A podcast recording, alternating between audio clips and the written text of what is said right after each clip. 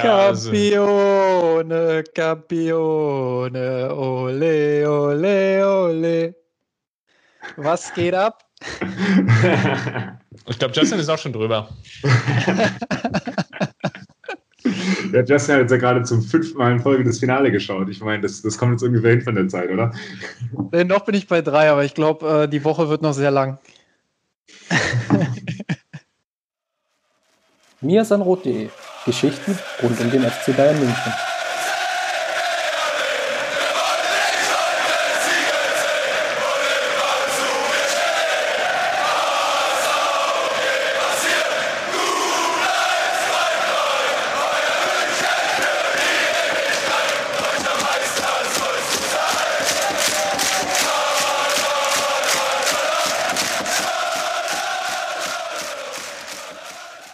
Servus und herzlich willkommen zum Mir Sandro Podcast. Ja, heute ist es soweit. Folge 166. Wir besprechen den Champions League Erfolg des FC Bayern. Er hat sich durchgesetzt gegen Paris Saint-Germain in einem epischen Finale in Lissabon mit 1 zu 0. Super intensive Partie, so wird es in die Sportgeschichte eingehen. Und mein Name ist Christopher Ramm. Mein Name ist Justin Kraft und du hast es ja schon gesagt, historisch, Sportgeschichte, auch wenn wir gerade im Vorgespräch ein bisschen geflaxelt haben. Na Mensch, ist ja schon das zweite Triple, so besonders ist es ja nicht. Ich glaube, ähm, wir alle drei haben das sehr emotional gestern mitverfolgt und erlebt. Und wenn ich sage, wir alle drei, dann ist es mit mir natürlich noch nicht getan, sondern wir haben wieder Maurice dabei. Servus, Maurice. Hallo, Servus, genau. Wir haben gedacht, Triple-Sieg, da müssen wir auch zu dritt den Podcast aufnehmen, damit jeder äh, seinen eigenen Pokal befeiern kann. Dann nehme ich die Champions League. Sehr schön. da kriegst du hier Gut, Jungs, lasst uns, lasst uns direkt einsteigen und das Spiel nachbesprechen. Zunächst wie immer gewohnt der Blick auf die Aufstellung. Ich glaube, das war sehr speziell. Hansi Flick hat ja eine Umstellung vorgenommen. Kingsley Coman rutschte in die Startelf nachdem in den Wochen zuvor oder in den Spielen zuvor immer Ivan Peresic den Vorzug erhalten hatte. Flick entschied sich an der Stelle für Kingsley Coman, bedeutend oder gleichbedeutend natürlich auch ehemaliger Spieler von Paris Saint-Germain, gebürtiger Pariser. Gleichzeitig aber auch gab es keine zweite Umstellung, das heißt, Benjamin Pavard, was ja einige sich überlegt hatten oder wir auch in unserem letzten oder beziehungsweise im Vorschau-Podcast besprochen hatten, hat keinen Startelf-Einsatz bekommen. Es blieb bei der Variante Kimmich als Rechtsverteidiger, Thiago im Mittelfeld. Fand ich ziemlich spannend, gerade auch im Vorfeld. Thomas Tuchel hatte ja dann bei der Pressekonferenz vor dem Spiel, also 24 Stunden vor Anpfiff, sich so geäußert, dass er selber überrascht war, dass er Trainingsbilder gesehen hat, wo Kimmich weiterhin Rechtsverteidiger ist. Er war eigentlich der festen Überzeugung, dass Pavard spielt. Justin, wie überraschend war es denn jetzt nun wirklich, dass Flick ja nicht so viel geändert hat und im Endeffekt mit einem Wechsel an den Start gegangen ist? Ähm, wenn ich jetzt mal von der Gesamtheit aller Trainer ausgehe, die es so gibt, ähm, dann hätten viele wahrscheinlich gesagt, wir gehen ein bisschen ins Risiko mit Pavard, weil, ähm, also Risiko dahingehend, dass er einfach vielleicht noch nicht bei 100 Prozent ist. Ähm, aber es ist halt die defensiv stabilere Lösung.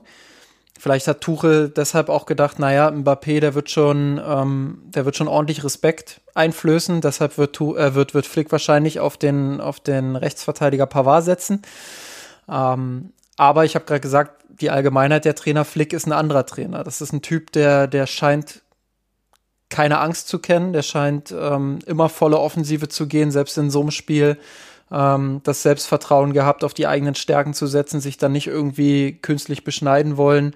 Ähm, klar, ich denke, wenn Pavard 100% fit gewesen wäre, hätte es vielleicht, ähm, hätte es vielleicht gewagt und ihn reingebracht. Ähm, so hat er jetzt auf die, auf die Elf gesetzt eben, ähm, die, die in den, in den letzten Wochen so erfolgreich war. Ausnahme eben Kingsley Coman, worüber wir, worüber wir gleich sprechen, nochmal intensiv. Ähm, aber ja, also keine große Überraschung, weil Flick eben ein sehr offensiv denkender Trainer ist. Und ähm, ich fand das schon bemerkenswert. Ich muss sagen, ähm, so viel Angst, wie viele vorher davor hatten, ähm, dass, dass die Seite einfach komplett offen sein wird. Ähm, ja, das hat sich am Ende vielleicht nicht so bestätigt. Auch darüber werden wir noch sprechen. Aber ähm, im Endeffekt haben die Bayern das auf der rechten Seite auch mit Kimmich sehr gut gemacht.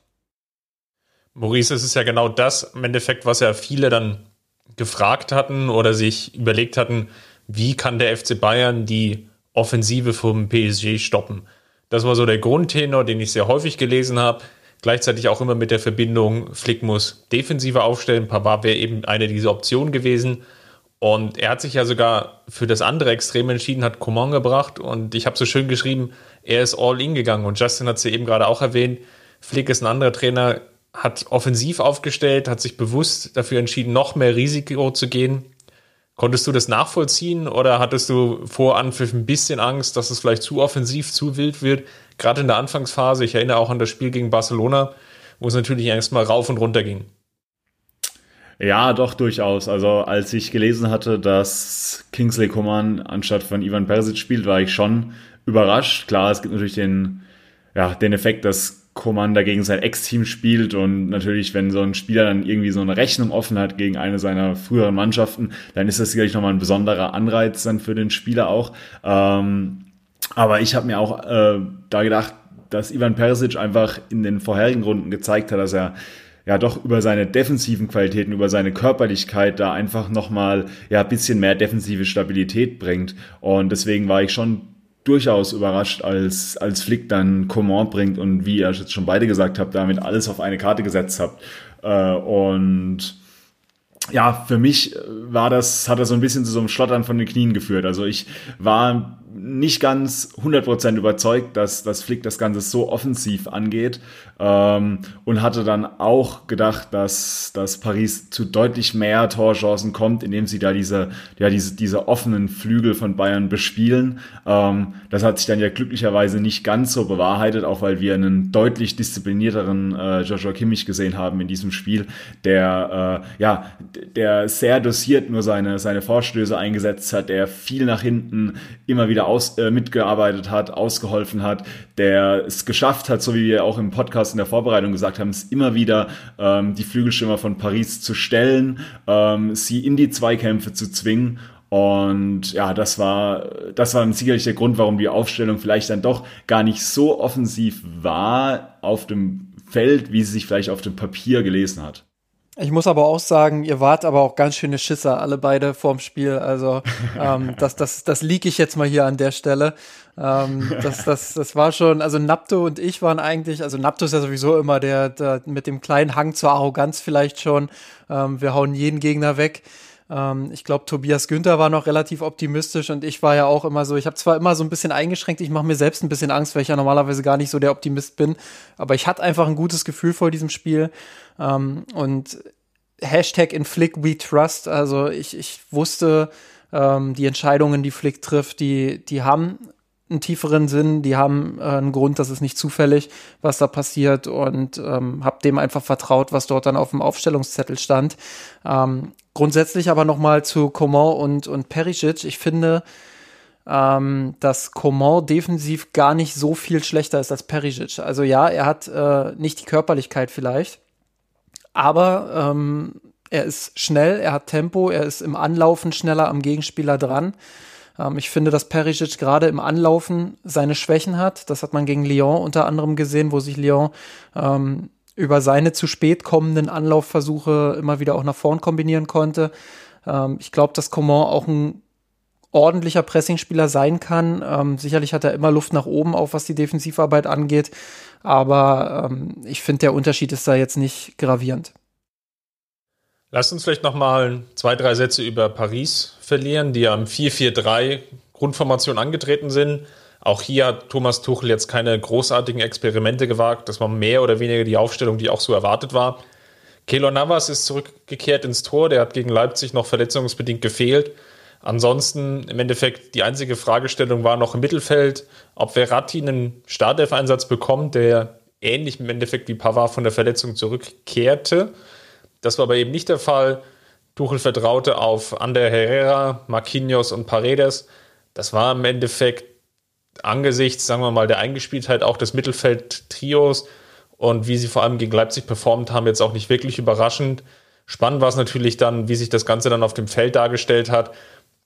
Justin, im Endeffekt, auch Tuchel hat das Ganze jetzt nicht, nicht überdacht, im Endeffekt nicht zu viel gewechselt, auch keine fantasievolle Umstellung gewählt, in einem 3-5-2 zum Beispiel. Im Endeffekt wollten, glaube ich, beide Trainer ihre Stärken betonen. Genau so ist es. Ähm, aber dafür, dass, wie du es gerade gesagt hast, PSG im 4-4-3 gespielt hat, ähm, sah man gar nicht so viel von einem Mann mehr. Ähm, nein, also es war natürlich das, das 4-3-3 Hashtag, äh, nicht Hashtag slash 4-4-2. Ähm, weil, und das ist vielleicht eine kleine Anpassung gewesen, ähm, Tuchel hat seine Offensivspieler nicht äh, oder selten nur mit allen drei auf einer Höhe anlaufen lassen, sondern hat immer einen etwas tiefer stehen lassen. Oft war das äh, Mbappé auf der linken Seite, ähm, der ein bisschen tiefer verteidigt hat. Dadurch dann eben dahinter ein sehr kompaktes Dreier-Mittelfeld, das sich damit beschäftigt hat, Goretzka, Müller und ähm, Thiago aus dem Spiel zu nehmen, insbesondere die Sechser eben. Ähm, bewusst die Flügel so ein bisschen offen gelassen, äh, versucht Alaba, Boateng und Neuer immer wieder auch zu diesen Bällen auf die Außenverteidiger zu zwingen. Gerade von Neuer kam der ein oder andere hohe Ball dann auf Davies, wo PSG sofort die Pressing-Falle zuschnappen lassen hat. Ähm, damit hatte Davies in der Anfangsphase das ein oder andere Problem dann auch, wo PSG ähm, die Bälle gewinnen konnte. Ich glaube, das war so die einzige kleine taktische Änderung, dass sie, dass sie wirklich versucht haben, dort ähm, insbesondere auch den, den aufbaustarken Alaba zu lenken, ähm, Davies in die Pressingfalle zu stellen und so, so ein kleines asymmetrisches 4-4-2 da auf den Rasen zu bringen. Dann lass uns mal einsteigen in die Spielbetrachtung. Du hast jetzt schon ein Muster beschrieben, was wir, glaube ich, in der Anfangsphase gesehen haben. Ich würde die erste Halbzeit eigentlich in zwei, vielleicht drei Teile untergliedern. Und die erste Viertelstunde war mehr oder weniger so eine Abtastphase. Maurice, wo wir aber schon gesehen haben, dass der FC Bayern gerade versuchen wird, mit viel Pressing zum Erfolg zu kommen. Da gab es einige Situationen in den ersten zehn Minuten, wo durchaus hätten Ballgewinne herausspringen können, wo dann aber der, ja, der, der finale Zugriff vielleicht gefehlt hat, wo dann auch vielleicht auch das Spielglück gefehlt hat, wo Bälle leicht versprungen sind, ähm, der Gegner sich dann doch nochmal befreien konnte, vielleicht auch nochmal ein Foulpfiff zur rechten Zeit kam. Hattest du erwartet, dass der FC Bayern wirklich von Beginn an wieder so draufpresst oder dachtest du eher, wir werden so ein Spiel sehen, Finale typisch, erstmal abwarten, gucken, wie sich der Gegner präsentiert und ja, eine Abphase oder eine Abtastphase so in den ersten 15, 20 Minuten? Naja, nach der Aufstellung ähm, war, wie wir jetzt auch schon gesagt haben, war Flick voll auf, voll auf die Offensive gegangen, voll auf Attacke und deswegen hat es mich dann auch weniger überrascht, dass die Münchner wieder versucht haben, über ein hohes Pressing, ja, Ballverluste von Paris tief in der eigenen Hälfte zu verursachen.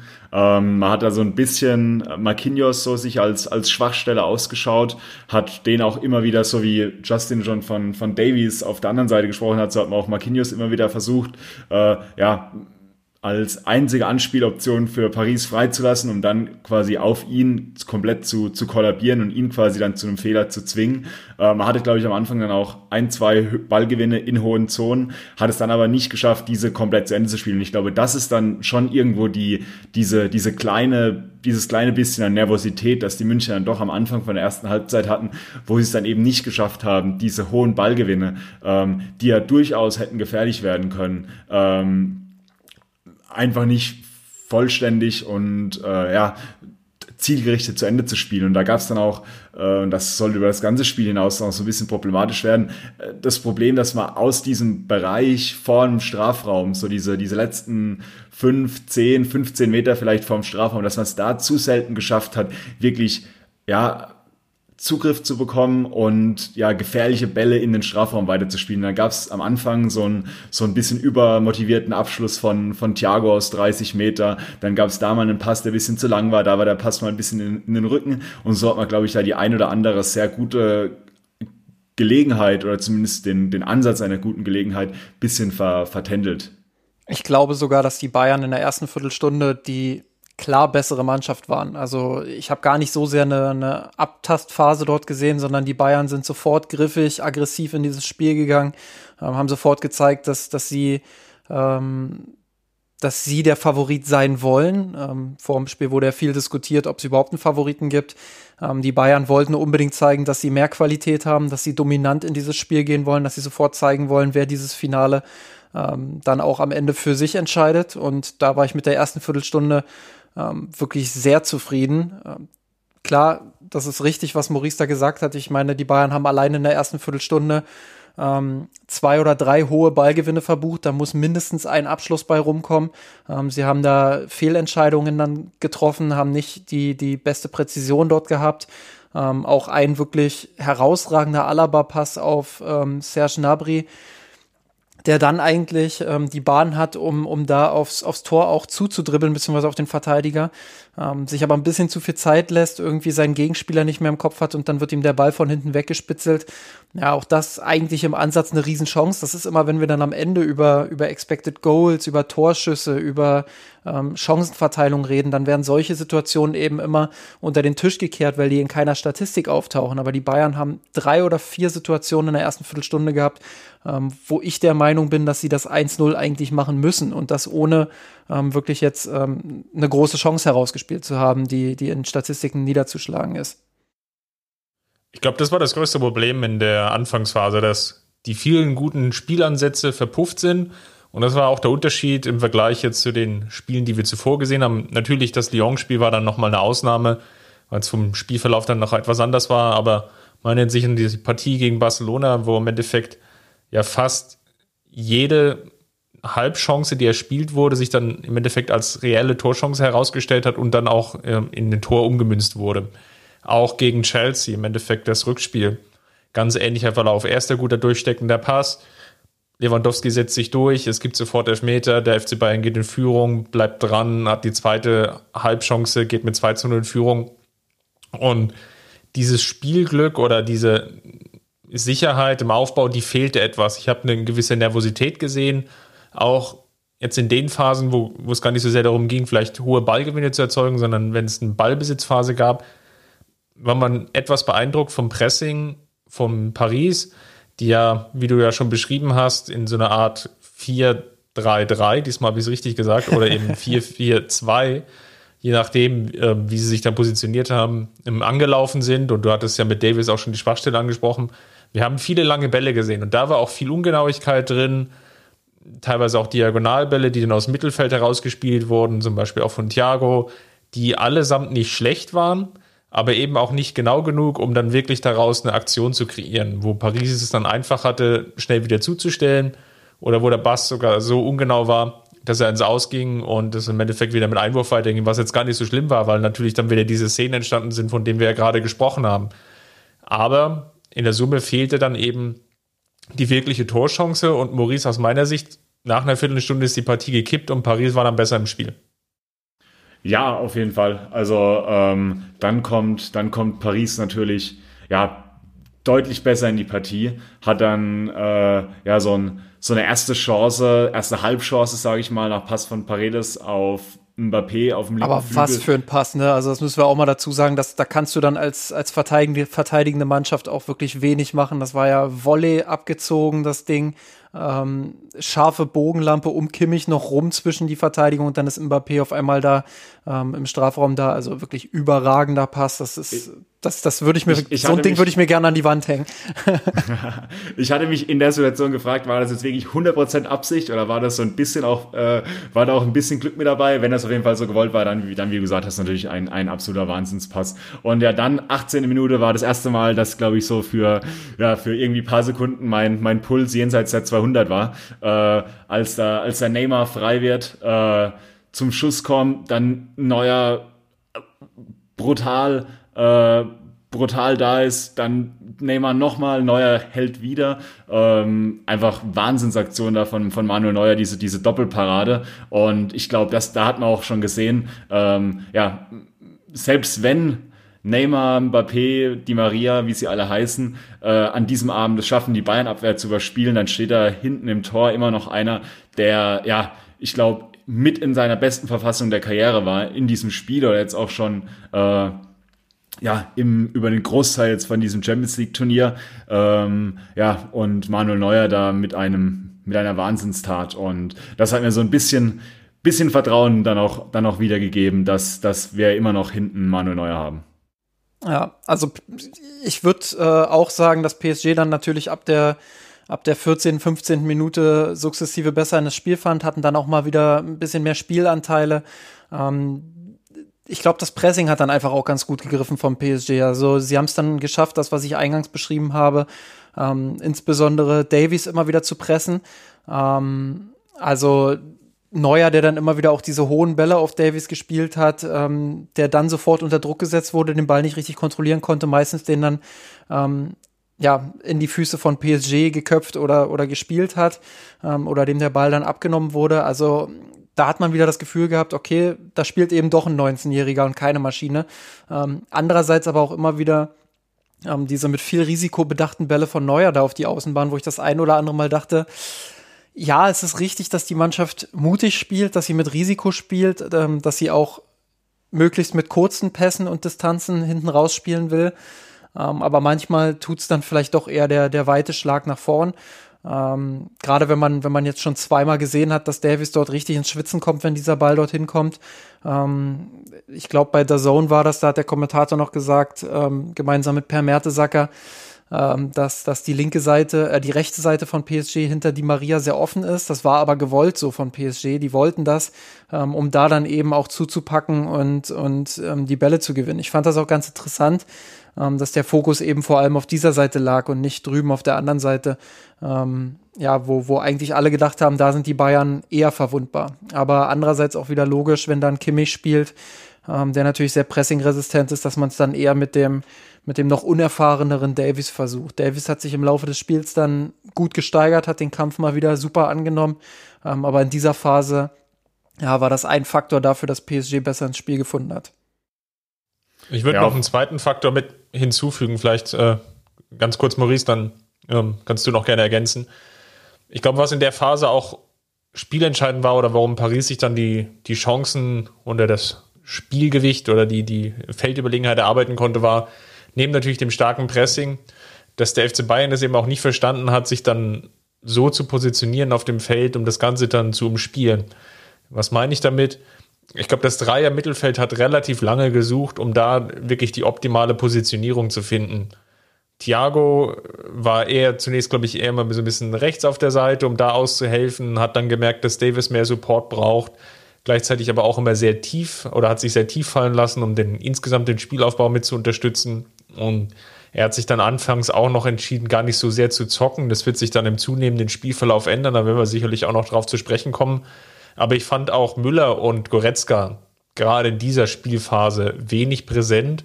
Und wenn sie zu sehen waren, dann eigentlich eher auch mit Ungenauigkeiten, schlechten Ballabnahmen. Ich erinnere mich da an Müller, der teilweise sehr, sehr stark auf die linke Seite auch unterstützt hat in der, in der Offensive, wo es dann auch im Zusammenspiel mit Davis und Coman nicht so richtig geklappt hat. Und dadurch hat sich dann Paris eben die Feldvorteile erarbeitet, aus meiner Sicht, die dann zu, ich will nicht sagen, diese Vielzahl an Chancen geführt hat, aber es war doch der ein oder andere Abschluss und es ist ein Finalspiel und ja, jetzt drei oder fünf Euro ins Phrasenschwein. Da brauchst du dann auch das nötige Spielglück vielleicht, dass du eben nicht das Gegentor an der Stelle kassierst. Von daher relativ wichtige ähm, Phase des der FC Bayern, diese vielleicht 15, 20 Minuten im Endeffekt schadlos überstanden hat. Genau, ich wollte noch mal kurz auf den Punkt von Justin eingehen. Ähm, ich fand es auch, äh, ja, sehr interessant, dass äh, Bayern es da nicht geschafft hat, bisschen mehr, mehr Ruhe in, das, in diese Situation reinzubringen und dann weiterhin versucht hat, ja, schnell und äh, schnell hinten rauszuspielen, anstatt bisschen das Tempo aus dieser Partie rauszunehmen, ähm, die ja dann auch so ein bisschen hektisch wurde und äh, ja, das hat natürlich dann eher Paris in die Karten gespielt, weil sich in dem Abschnitt das Spiel dann stark auf die Bayern-Hälfte fokussiert hatte. Äh, ich habe da noch vor Augen, da kriegt dann Bayern irgendwie an der, am eigenen 16er einen Freistoß zugesprochen und Davis entscheidet sich dazu, den Ball einfach schnell wieder auszuführen, anstatt erstmal quasi ja diesen diese paar Minuten oder diese paar Sekunden zu nutzen, um das Spiel wieder ein bisschen, ein bisschen runterkommen zu lassen. Nein, er, er führt den äh, Freischuss da schnell aus, spielt dann auf Thiago, der da glaube ich von von drei PSG-Spielern innerhalb von fünf Meter umringt ist. Äh, da ist mir auch kurz das Herz stehen geblieben, aber ja, Thiago ähm, kommen wir später sehe ich dann auch nochmal ausführlich dazu, aber äh, ja, was, was, was der an dem Abend für, für Pässe annehmen musste, in was für teilweise unmöglichen Situationen er da angespielt wurde und mit was für einer, ja, Bravour und mit was für einer Ruhe und Gelassenheit er das gewusst hat auszuspielen und zu umspielen, äh, das, das war absolut ja, großartig. Und äh, deswegen, ja, hätte er sicherlich noch ein bisschen davon profitieren können, wenn sein Mitspieler ihn da nicht immer in den, in den prekärsten Situationen angespielt hätten äh, und mal da generell versucht hätte, ein bisschen Tempo, ein bisschen Hektik aus der Partie in dieser Phase rauszunehmen. Ähm, aber es, es soll dann ja auch so äh, gut weitergehen. Ja, ähm, warte, warte kurz, da will ich noch ganz kurz einhaken, wenn wir jetzt gerade bei dieser Phase sind, wo PSG stärker wurde ab der 15. Minute. Ähm, ich glaube, und das ist so eine Fehleinschätzung, die, also was heißt Fehleinschätzung, aber ein Gefühl, was ich gestern ähm, beim Live-Spiel hatte, ähm, war, dass, dass ähm, die Bayern da die Kontrolle so ein Stück weit verloren haben, dass PSG wirklich besser ins Spiel kam, ähm, die klareren Chancen sich auch dann rausgespielt hat, was ja auch der Fall war. Wir haben es gesagt, einmal diese gute Szene, ähm, die Kimmich da noch blockt beim Abschluss von Mbappé, dann ähm, die Großchance von Neymar in der 18. Minute, ähm, einige Zeit später. Ähm, kam dann die nächste Chance durch Di Maria, wenn auch mit seinem schwachen rechten Fuß. Ähm, da war schon einiges, einiges an Dampf dann drin von PSG und das war die Phase, wo PSG einfach auch treffen musste, wenn sie in diesem Finale ähm, ja ein Wörtchen mitreden wollen. Das haben sie verpasst. Das war auch ein bisschen Glück für die Bayern. Aber dennoch waren die Bayern in dieser Phase keinesfalls schlecht. Ähm, ich hatte nämlich tatsächlich eher das Gefühl, dass die Bayern da komplett geschwommen sind in dieser Phase. Ähm, als ich das Spiel das zweite und das dritte Mal gesehen habe, fand ich schon, dass die Bayern ähm, das ziemlich offen gestaltet haben in dieser Phase. Also es war nicht so kontrolliert wie die ersten 15 Minuten. Ich glaube, das ist gegen so eine Weltklasse-Mannschaft wie PSG auch echt über 90 Minuten nicht machbar. Ähm, aber es war immer noch eine gute Leistung. Sie haben den Kampf dann angenommen, sind drin geblieben im Spiel, haben sich ihrerseits auch gute Angriffe erarbeitet. Ich glaube, äh, Paradebeispiel ist der Pfostenschuss von Lewandowski ähm, um die 20. Minute rum irgendwann. Ähm, da waren schon viele Szenen auch dabei, wo die Bayern gute Angriffe hatten. Ich glaube, das war dann ähm, glaube ich, zwischen dieser 15. und vielleicht der 30. Minute ähm, war es so ein, so ein Spiel auf Augenhöhe, so eine Phase, ähm, wo wirklich in beide Richtungen alles passieren konnte, äh, mit Chancenvorteilen bei PSG, ja, ähm, aber eben keinesfalls schlechten Bayern, ähm, sondern eher dieses Problem, was auch in der Anfangsphase da war, dass man vorne nicht die Präzision hatte, um aus seinen Spielanteilen eben noch mehr klare Chancen auch rauszuspielen, um dann ähm, diese, diese Chancengleichheit einfach auch herzustellen. Um der Chronistenpflicht noch Genüge zu tun, was natürlich auch in diese Phase reinfällt, ist noch die Verletzung von Jerome Boateng. Ja. Hier macht sich, oder hat es sich vielleicht noch bezahlt gemacht, auf der einen Seite, dass Flick natürlich konsequent Süle Spielzeit gegeben hat. Ich glaube, Süle, das können wir jetzt schon vorwegnehmen, hat dann eine gute Partie gemacht, glaube ich. Oder ja, gut bis sehr gut, weil er ist einfach reingekommen. Ich hatte natürlich jetzt Sorge, dass ja gerade auf aufgrund der vielleicht letzten zwei, drei Prozente, die, die Niklas Süle fehlen, dass es jetzt noch mal komplizierter wird. Im Endeffekt ja ganz ähnlich wie gegen Lyon. Das hat sich dann aber als Druckschuss herausgestellt. Ich glaube, eine Szene dann in der zweiten Halbzeit, wo Süle mal so ein bisschen ähm, blöd aussieht, als er dann eine unnötige gelbe Karte bekommt, aber in der Summe natürlich dann auch ein sehr, sehr gutes Spiel gemacht. Und das kommt dann auch noch mit in diese Spielphase rein. Ich glaube, Süle hat zwei, drei Minuten gebraucht, bis er drin war. Das lief dann aber ganz gut. Und dann kommt wiederum die Phase, wo das Pendel wieder eher Richtung FC Bayern kippt, wo dann mehr Kontrolle reinkommt, wo dann auch mehr Ruhe in den Aktionen drin ist. Und ich würde behaupten, jetzt beginnt dann der Moment, wo Thiago die Partie an sich reißt, wo er das Mittelfeldpressing vom PSG einfach auch durch seine vielen kleinen Dribblings, Drehungen auskontert, auch Passspiele. Goretzka hat dann wesentlich mehr Ballaktionen auch weil wir mehr Kombinationen sehen und das Pressing von Paris läuft etwas mehr ins Leere. Die Spieler arbeiten sich auch auf. Das ist vielleicht auch noch ein Thema, was dann in der zweiten Halbzeit, und Justin, du hast ja das Spiel auch schon jetzt mehrfach gesehen, dann sicherlich nochmal eine Rolle spielt. Ich habe teilweise also zwei, drei Zusammenschnitte gesehen, wo Neymar teilweise einfach über das komplette Feld rennt und der einzige Spieler ist, der wirklich presst. Was natürlich dann gleichbedeutend ist mit irgendwo einem gewissen Substanzverlust weil so ein Pressing kannst du einfach nicht 90 Minuten aufrechterhalten. Und Paris hat sich dann etwas aufgeopfert und der FC Bayern bekommt mehr, mehr Spielanteile, ohne jetzt aber, glaube ich, das muss man auch sagen, sich dann wirklich die entscheidende Torchance herauszuarbeiten. Ähm, ja, ab der 30. Minute begann so eine Phase, wo ich, wo ich dann in der Halbzeit äh, sowohl gestern als auch jetzt beim Real Life immer dachte, na, wenn das jetzt noch fünf bis zehn Minuten länger gegangen wäre, ähm, dann wären die Bayern sehr wahrscheinlich in Führung gegangen. Da haben sie es wirklich geschafft, PSG dann hinten reinzudrücken. Ähm, ich glaube gar nicht so sehr, dass PSG, ähm, dass PSG das gemacht hat, weil sie einfach müde wurden. Ich glaube, sie, sie haben das eher gemacht, weil sie einfach gesehen haben, boah, Thiago beispielsweise, ähm, ist gerade so unpressbar, der reißt das Spiel gerade so krass an sich, das macht keinen Sinn, jetzt hier vorne zu stehen, weil dann äh, laufen wir immer wieder ins Leere, öffnen die Lücken hinten ähm, und dann und dann nehmen die uns hier auseinander. Deshalb haben sie es versucht, ein bisschen kompakter zu gestalten, ein bisschen defensiver, äh, ein bisschen tiefer zu agieren.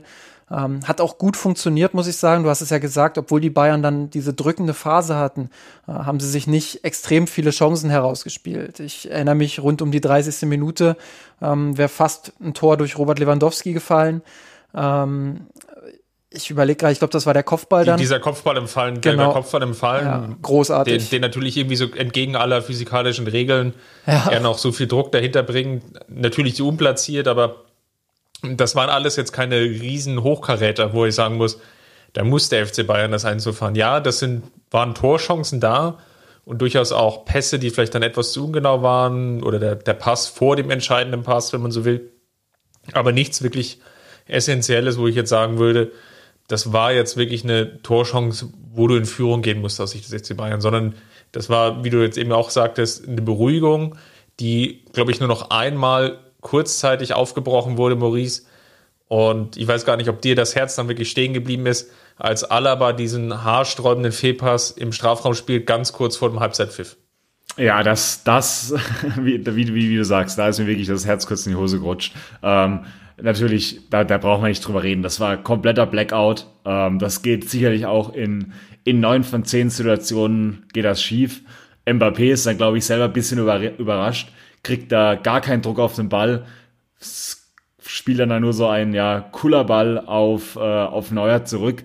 Ähm, ich glaube, da wäre Neuer dann auch tatsächlich äh, chancenlos gewesen, aber so ähm, ja, äh, so, so geht da alles gut. Ähm, ja, ganz, ganz haarsträubender Fehler, aber wie gesagt, da, da brauchen wir nicht re drüber reden. Ähm, das, das, das darf Alaba an der Stelle nicht passieren. Dafür ist er eigentlich, äh, ja, dafür agiert er eigentlich die ganze Saison, zumindest seitdem er jetzt da in der Innenverteidigung steht, auf einem zu hohen Niveau. Ähm, aber geht dann gut und dann hat, dann hat ja sogar, sogar München auch nochmal auf der anderen Seite die Gelegenheit, äh, wo sich, wo sich Coman dann da durchsetzt äh, gegen ins Laufduell mit, mit Thilo Kehrer geht, dann kommt da dieser, ja, diese Berührung am Oberkörper. Coman geht noch zwei, drei Schritte weiter, fällt dann hin.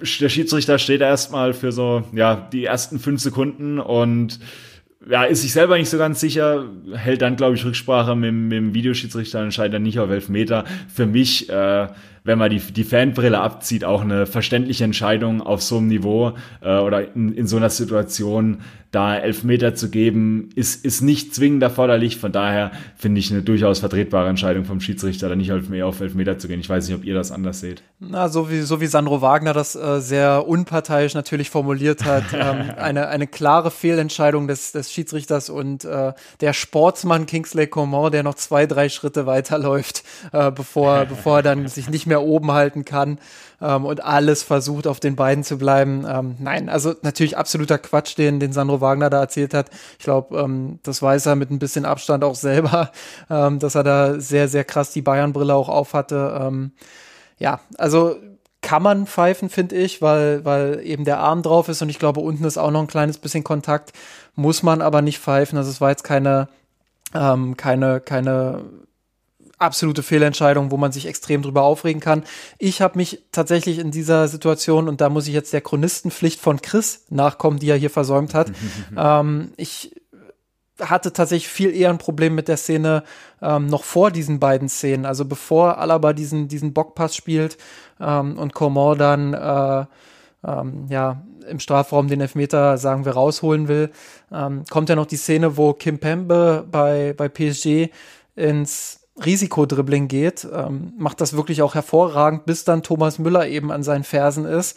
Ähm, dann verliert er den Ball und dann haben die Bayern eigentlich eine absolute Überzahlsituation. Ich bin mir sicher, wenn das Spiel da weiterläuft, dann machen sie das 1-0, dann, dann fällt hundertprozentig das Tor. Ähm, ich meine, sie haben es vorher auch schon ein paar Mal mit hohen Ballgewinnen gehabt und das noch vertändelt, aber da waren sie wirklich so heftig in der Überzahl.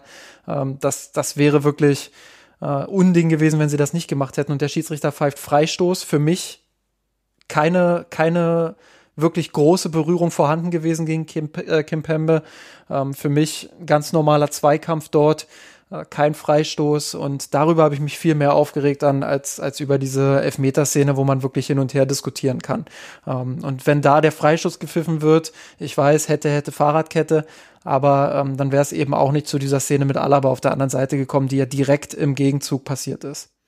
Prinzipiell bin ich da, bin ich da komplett bei dir. Ähm, ich glaube auch, wenn das gleiche, wenn das gleiche, der gleiche Zweikampf zwischen Müller und Kipembe da 20 Meter weiter äh, entfernt vom Tor stattfindet, gibt es auf gar keinen Fall Freistoß für Paris. Äh, so hat sich der Schiedsrichter, glaube ich, da ein bisschen von der, von der Situation überwältigen lassen und gedacht, na, puh, äh, vielleicht ist es ja doch faul, äh, da gehe ich lieber auf Nummer sicher, pfeift da den Freistoß. Äh, wenn man sich die Bilder anschaut, ja, klare Fehlentscheidung, soweit würde ich jetzt nicht gehen. Ähm, aber ja, kann man auf jeden Fall auch, auch laufen lassen und dann, wie du sagst, dann ist das für Bayern eine, eine Riesenchance ähm, und wäre dann natürlich genau zum, zum richtigen Zeitpunkt gekommen. Ja. Bemerkenswert noch, da mit dem Halbzeitpfiff reißt beim FC Bayern eine kleine Serie nach dem Wiederanpfiff der Corona oder nach der Corona-Pause hatten sie es ja geschafft, in 14 Spielen in Folge jeweils mindestens ein Tor zu erzielen in der ersten Halbzeit. Die Serie ist im Endeffekt gerissen an der Stelle. Und ohne Wechsel ging es dann aber auch auf beiden Seiten im Endeffekt weiter. Und Justin, was ich bemerkenswert fand, ist, dass der FC Bayern eigentlich diese gute Phase mitgenutzt hat, mitgenommen hat in die zweite Hälfte. Und Paris hatte ja eigentlich dann bis zu dem Tor in der 59., 60. Minute sicherlich seine schwächste Phase an der Stelle, weil es ihnen überhaupt nicht mehr gelungen ist, sich zu befreien. Der FC Bayern konnte ein unglaublich gutes, präzises Kombinationsspiel aufziehen, aber auch wiederum eigentlich ähnlich jetzt zu dieser Phase schon vor der Halbzeit, ohne sich wirklich halt im letzten Drittel dann entscheidend durchzusetzen. Da waren viele gute Ansätze dabei, gleichzeitig aber auch beide Außenverteidiger nicht das allergrößte Risiko gegangen. Ich habe Davis sehr, sehr selten eigentlich wirklich mit nach vorne stoßen sehen, sondern er hatte mehr oder weniger immer so 25, 30 Meter vor dem Tor dann abgebrochen oder ist wirklich nur mit nach vorne gegangen, wenn es dann wirklich die, die ganz, ganz klare Chance gibt, im Endeffekt wirklich eine Offensivaktion zu, zu initiieren. Das war gegen Lyon stellenweise schon anders. Da ist er wesentlich offensiver aufgetreten. Das gleiche gilt im Endeffekt ja auch für Kimmich auf der anderen Seite. Das waren wohl dosierte Angriffe und so hat sich im Endeffekt ein Spiel ergeben, wo der FC Bayern wiederum Feld überlegen war, aber sich eben nicht die ganz großen Chancen herausspielen konnte weil gerade auf den Flügelpositionen dann doch immer eine Unterzahlsituation herrschte. Auch da fand ich ganz interessant, ähm, dass sich der Eindruck, den ich direkt nach dem Spiel hatte, so überhaupt nicht bestätigt hat, weil ich hatte direkt nach dem Spiel so den Eindruck und auch während des Spiels, ähm, also während des Live-Spiels, dass dass die Bayern wirklich hervorragend aus der Kabine gekommen sind, PSG hinten reingedrückt haben, äh, Ballbesitz hatten und dass sich das dann auch so ein bisschen angedeutet hat, dass bald das 1-0 fallen würde, auch wenn sie nicht die ganz klaren Chancen herausspielen.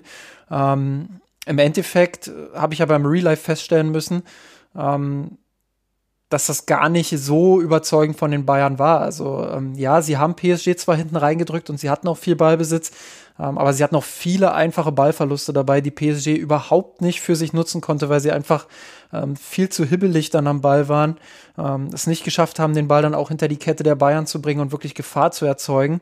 Ähm, einerseits, einerseits hatten die Bayern in dieser Phase ähm, das hast du auch so ein bisschen angedeutet, gerade eine gute Absicherung.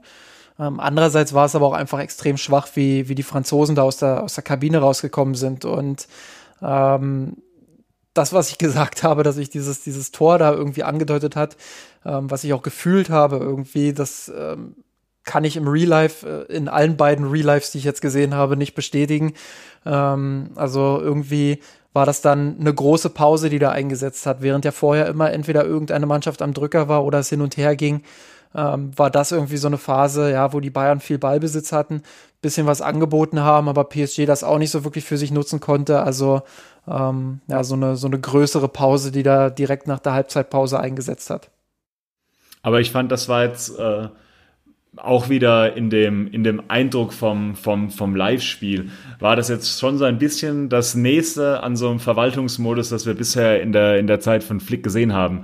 Also wie du gesagt hast, ja, lange Strecken von Ballbesitz, jetzt nicht wirklich äh, großartig aggressiv und sicherlich auch mit dem ein oder anderen Problem gegen dann tiefstehende Pariser, äh, aber dann doch, ja, eigentlich, eigentlich relativ, relativ kontrolliert von daher, ja, vielleicht ist das ja der, der Verwaltungsmodus unter, unter Hansi Flick.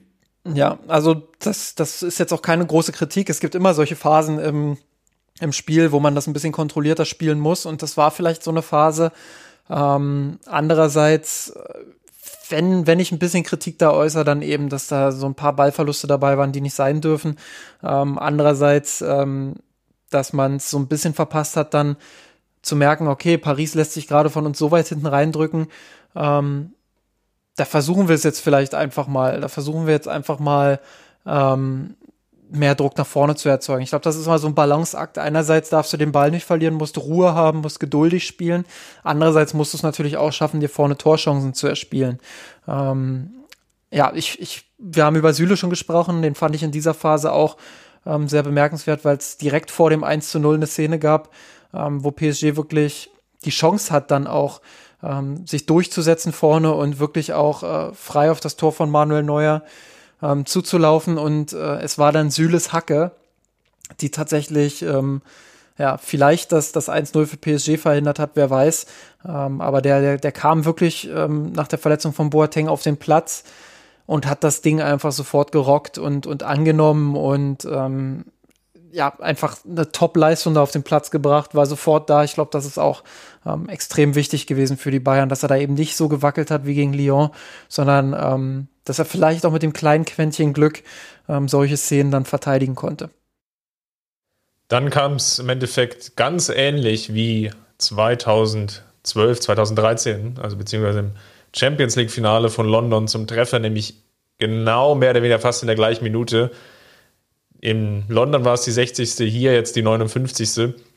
Thiago eröffnet mit einem wunderbaren Pass aus dem Mittelfeld heraus den Raum, findet Kimmich. Im Endeffekt wird da sofort die oder das Pariser Mittelfeld umspielt. Und es entsteht, glaube ich, das erste Mal so eine kleine Unordnung.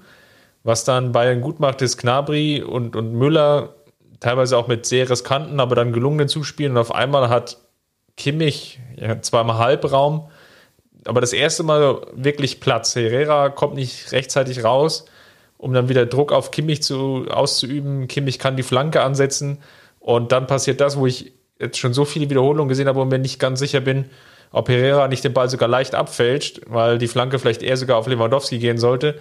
So ging sie auf jeden Fall Richtung Kingsley Coman, der am langen Pfosten völlig frei steht, der dann wiederum den Kopfball ins, entgegen der Laufrichtung zu Kela Navas ansetzt und das, das Ding halt im Endeffekt macht und der FC Bayern geht 1 zu 0 in Führung. Ja, im, im Prinzip ein Perisic-Tor ähm, von Kingsley Coman, also total absurd eigentlich, ähm, dass ausgerechnet Kingsley Coman, den, den Hansi Flick dafür Ivan Perisic reinbringt, ähm, ein Tor macht, was im Stile von Ivan Perisic äh, erzielt wurde. Ähm, ich bin der Meinung, dass es nicht abgefälscht war, sondern dass der Ball ähm, genauso gewollt auch auf, auf Kingsley Coman gespielt wurde. Ähm, auch wunderbar eingelaufen, die Verteidiger da wirklich gebunden, so dass Coman dann äh, hinten den Platz hatte.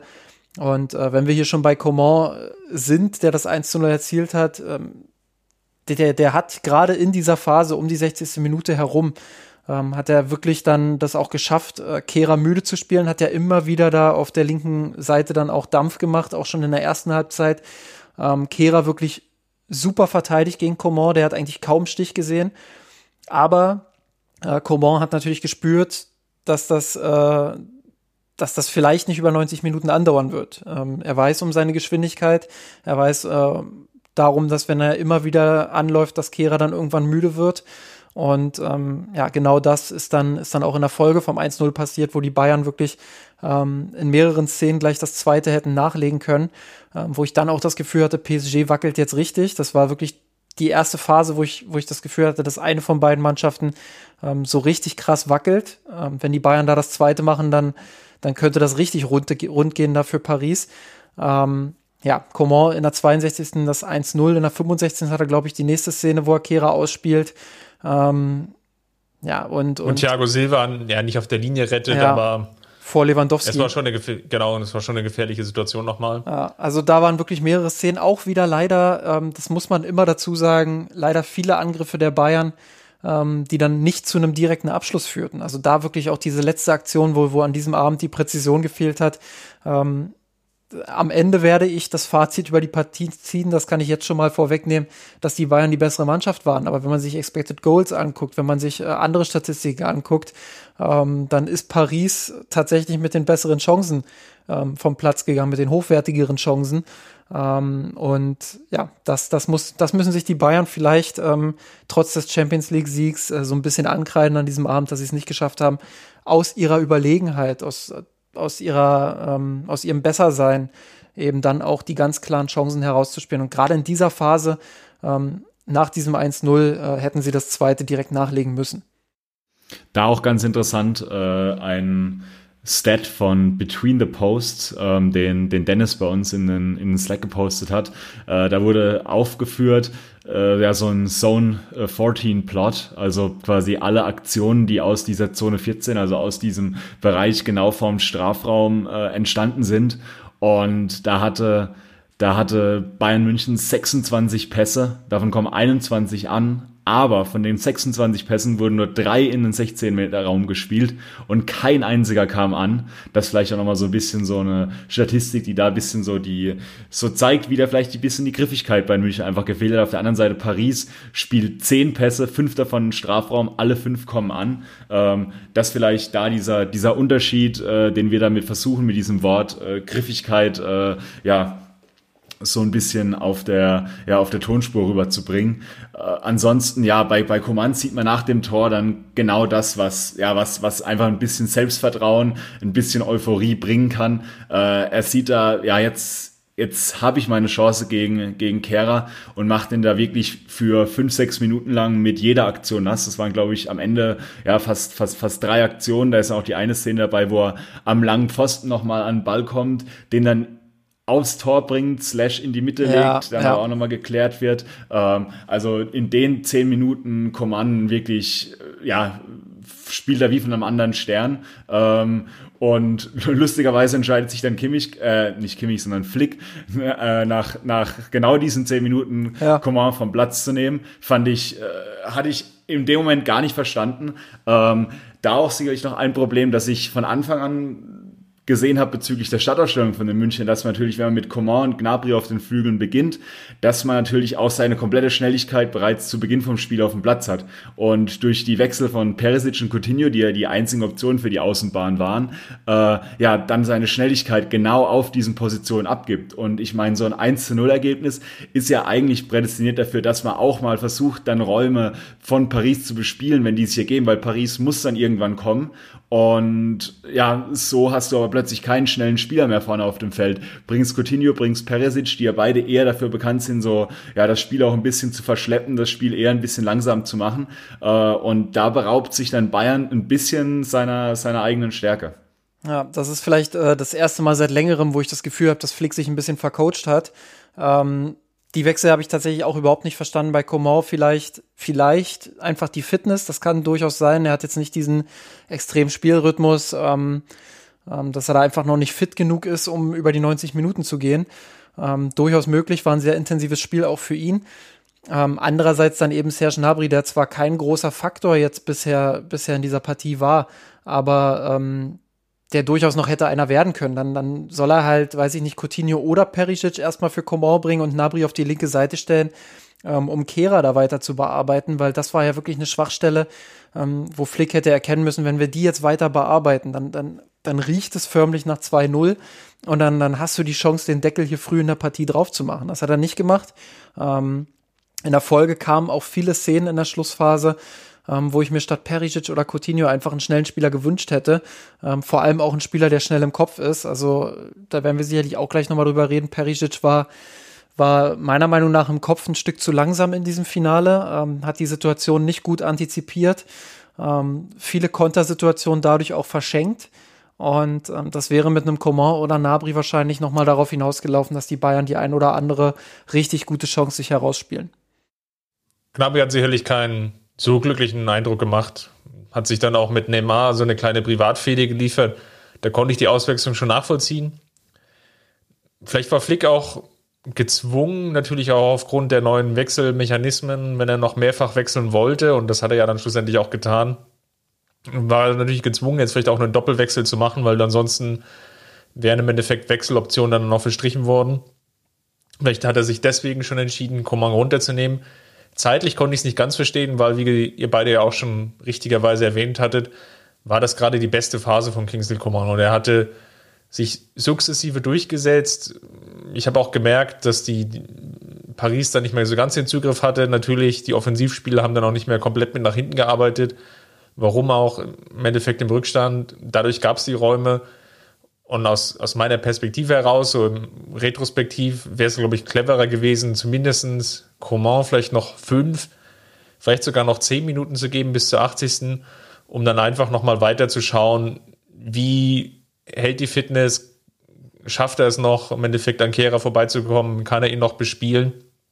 Und vielleicht war aber bei Flick jetzt schon der Gedanke, okay, jetzt Paris ruft jetzt im Endeffekt auch durch seine Wechsel wiederum, also Ferrati kam ja für Paredes und dann wenig später Draxler für Herrera.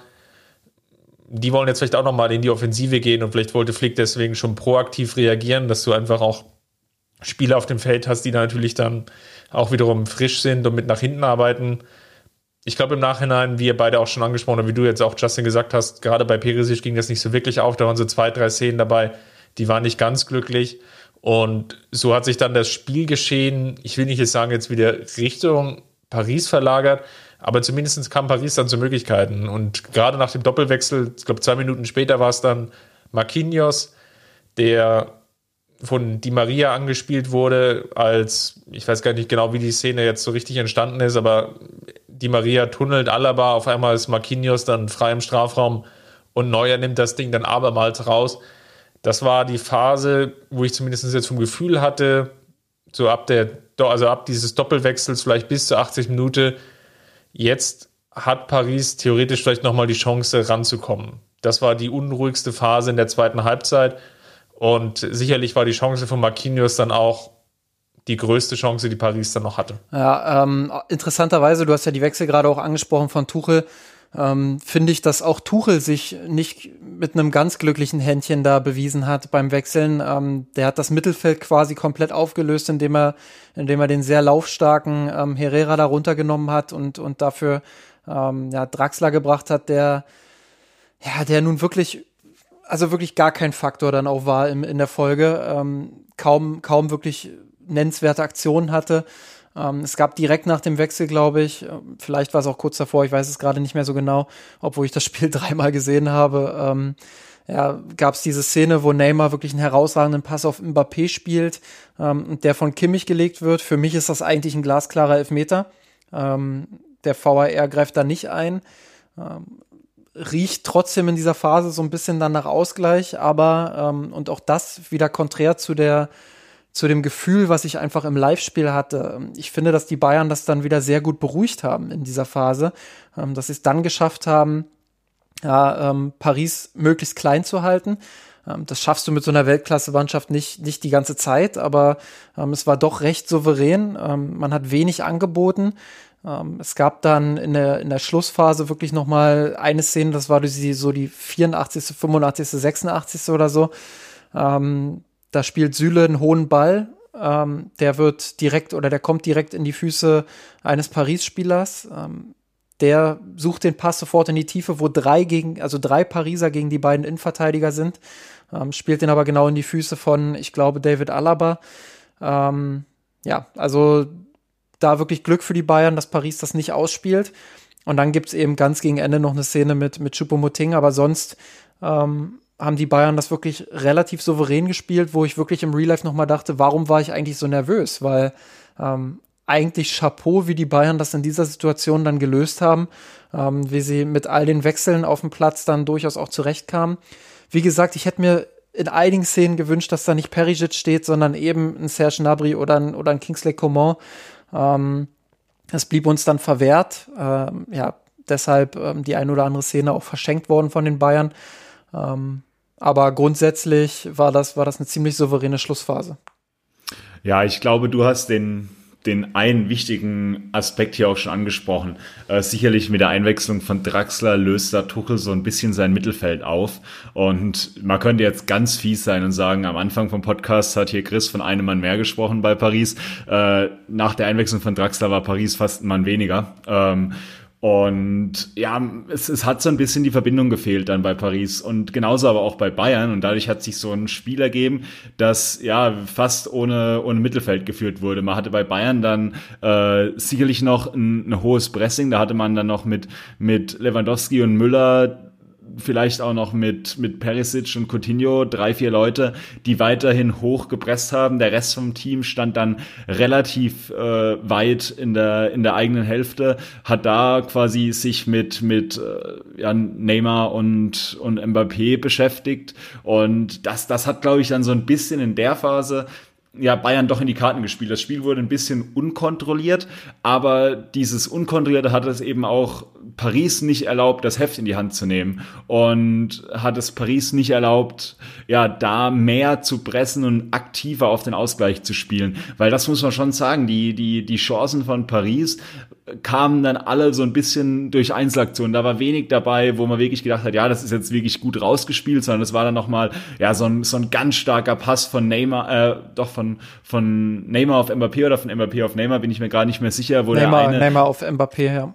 Genau, wo, wo Mbappé da so ein bisschen äh, ja, mit einem fantastischen Laufweg da Alaba im, im Rücken wegläuft, dann genau in dem Moment der Pass kommt äh, und dann eben Choupo-Moting da in der Mitte nicht an den Ball kommt. Da hatte, hatte Daniel bei uns im Stack auch schon geschrieben, da zum Glück hat äh, Tuchel da Choupo-Moting gebracht und nicht Icardi.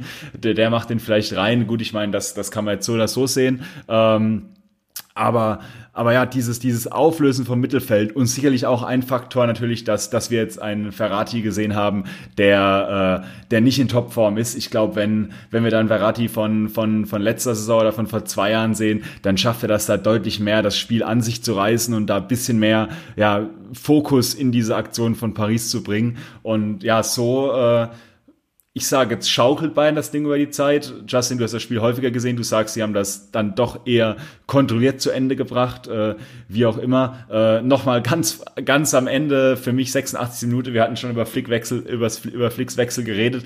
Nimmt Flick äh, Thiago raus statt Tolisso. Ich bin vor äh, Erschrecken fast von der Couch gefallen, weil ja, ja, weil, weil, weil zu dem Zeitpunkt äh, Goretzka hatte ich gefühlt das letzte Mal so um die 70. Minute so richtig aktiv wahrgenommen. Klar, der hat immer äh, dann ein bisschen Physis noch mit reingebracht etc. Aber ja, Thiago war einfach in dem Spiel der Spieler, um den sich alles gedreht hat. Ähm, ich weiß nicht, ob wir jetzt schon mit der mit der Aria auf ihn anfangen, aber ich ich habe immer kurz seine seine Zahlen rausgeschrieben. Hat drei äh, drei Tacklings bei Who Scored, ist damit bester Spieler bei Bayern äh, oder bester Spieler auf dem Feld gewesen. Zwei Dribblings, damit bester Spieler bei den Bayern. Zehn aus 14 langen Bällen an den Mann gebracht. 88% äh, erfolgreiche Pässe bei insgesamt 85 Pässe. Und jetzt kommt das Verrückte. Der nächste Spieler nach ihm mit, mit, mit Pässen ist bei 59. Also nochmal Thiago 85 Pässe, der nächste Spieler 59 Pässe. Also der zentrale Mann auf dem Feld und den fliegt da raus. Wie gesagt, da bin ich, äh, das war das letzte Mal, als ich nochmal so kurz vom Herzkasper stand, weil ich dachte, wenn da jetzt irgendwas Dummes passiert und, und Paris, ja, schafft es irgendwie, das Spiel in die Verlängerung zu bringen, dann stehen wir da ohne schnellen Flügelspieler, da stehen wir ohne den überragenden Mann der Partie auf dem Feld, äh, ohne unsere ordnende Hand in der Zentrale. Ja, da wären wir ein bisschen mit, mit runtergelassener Hose da gestanden. Äh, zum Glück ist das alles da nicht so gekommen. Ähm, und ja, dann nach, nach scheinbar endlosen fünf Minuten Nachspielzeit, äh, dann, dann, der, dann der Abpfiff und ja, pure, pure Ekstase auf dem, auf dem Rasen bei mir im Wohnzimmer und sicherlich auch bei euch. Ja, ähm, dann doch noch mal kurze Korrektur. Du hast vorhin äh, die Choupo-Moting-Szene gemeint. Das ist tatsächlich dann so, dass Neymar im Strafraum angespielt wird und der den Ball dann zu ähm, Choupo-Moting bringt, der den aber nicht ins Tor stochern kann, sondern der Ball dann hinten ins, ins Ausgeht.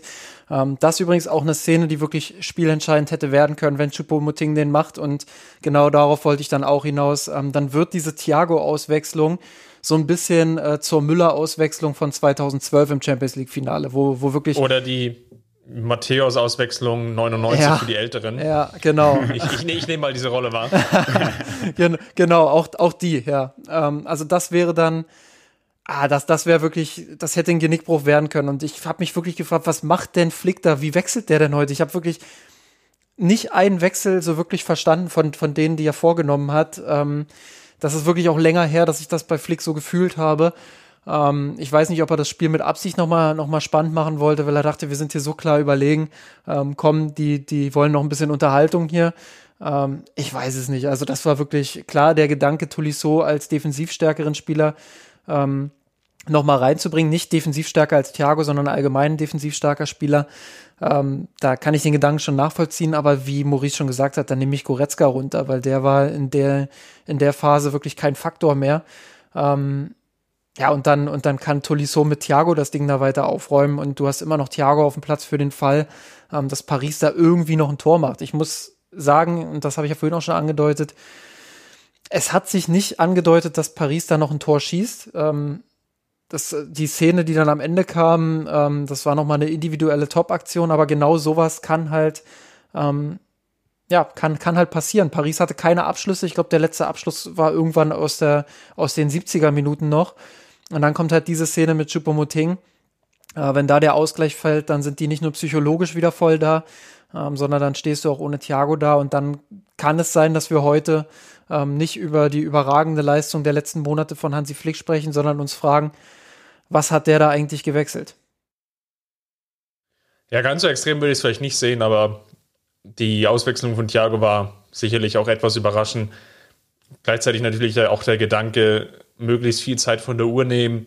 Und gerade, ich sage jetzt mal, ab der 80. Minute hatte ich schon das Gefühl, Maurice hat das ein bisschen beschrieben als eine unkontrollierte Phase.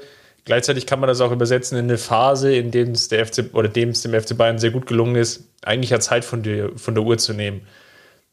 Den Gegner in, in vielen Einwürfen verwickelt, es gab Standardsituationen, es gab dann nochmal diesen Freistoß, den Coutinho knapp am Tor vorbeisetzt, der aber im Endeffekt ja auch schon fast zwei, drei Minuten von der Uhr genommen hat. Also da gab es auch eine Vielzahl an Szenen, wo es ja im Endeffekt ganz gut gelungen ist, Richtung Ende sich zu manövrieren. Ich stimme euch aber natürlich zu, einen Wechsel von Goretzka für Tolisso oder beziehungsweise vielleicht sogar für Müller wäre vielleicht dann die eher sinnvollere Variante gewesen. Aber im Endeffekt, ähm, sei es drum, der FC Bayern gewinnt die Partie 1 zu 0 und holt zum zweiten Mal nach 2013 das Triple. Ist die zweite Mannschaft nach dem FC Barcelona, dem dieses Kunststück gelingt, im Endeffekt einen Trippelsieg ja, zu wiederholen, wenn man so will. Und ist auch die allererste Mannschaft, die in der Champions League Saison alle Spiele durchgehend gewonnen hat. Durch die Corona-Pause sind es elf Partien geworden. Die Münchner haben alle elf Partien gewonnen. Das ist auch eine einzigartige Statistik.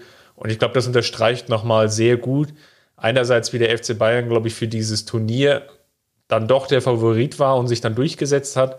Auf der anderen Seite natürlich aber auch, welch einzigartige Leistung Hansi Flick im Endeffekt gelungen ist, wie er dieses Team im Endeffekt eingestellt hat, wie er mit diesen einerseits natürlich internen Faktoren nach der Kovac-Entlassung die Mannschaft wieder aufgerichtet hat, aber eben auch mit diesen externen Einflüssen der Corona-Pause ja nahezu perfekt umgehen konnte und die Mannschaft im Endeffekt zu diesem Champions League-Erfolg geführt hat.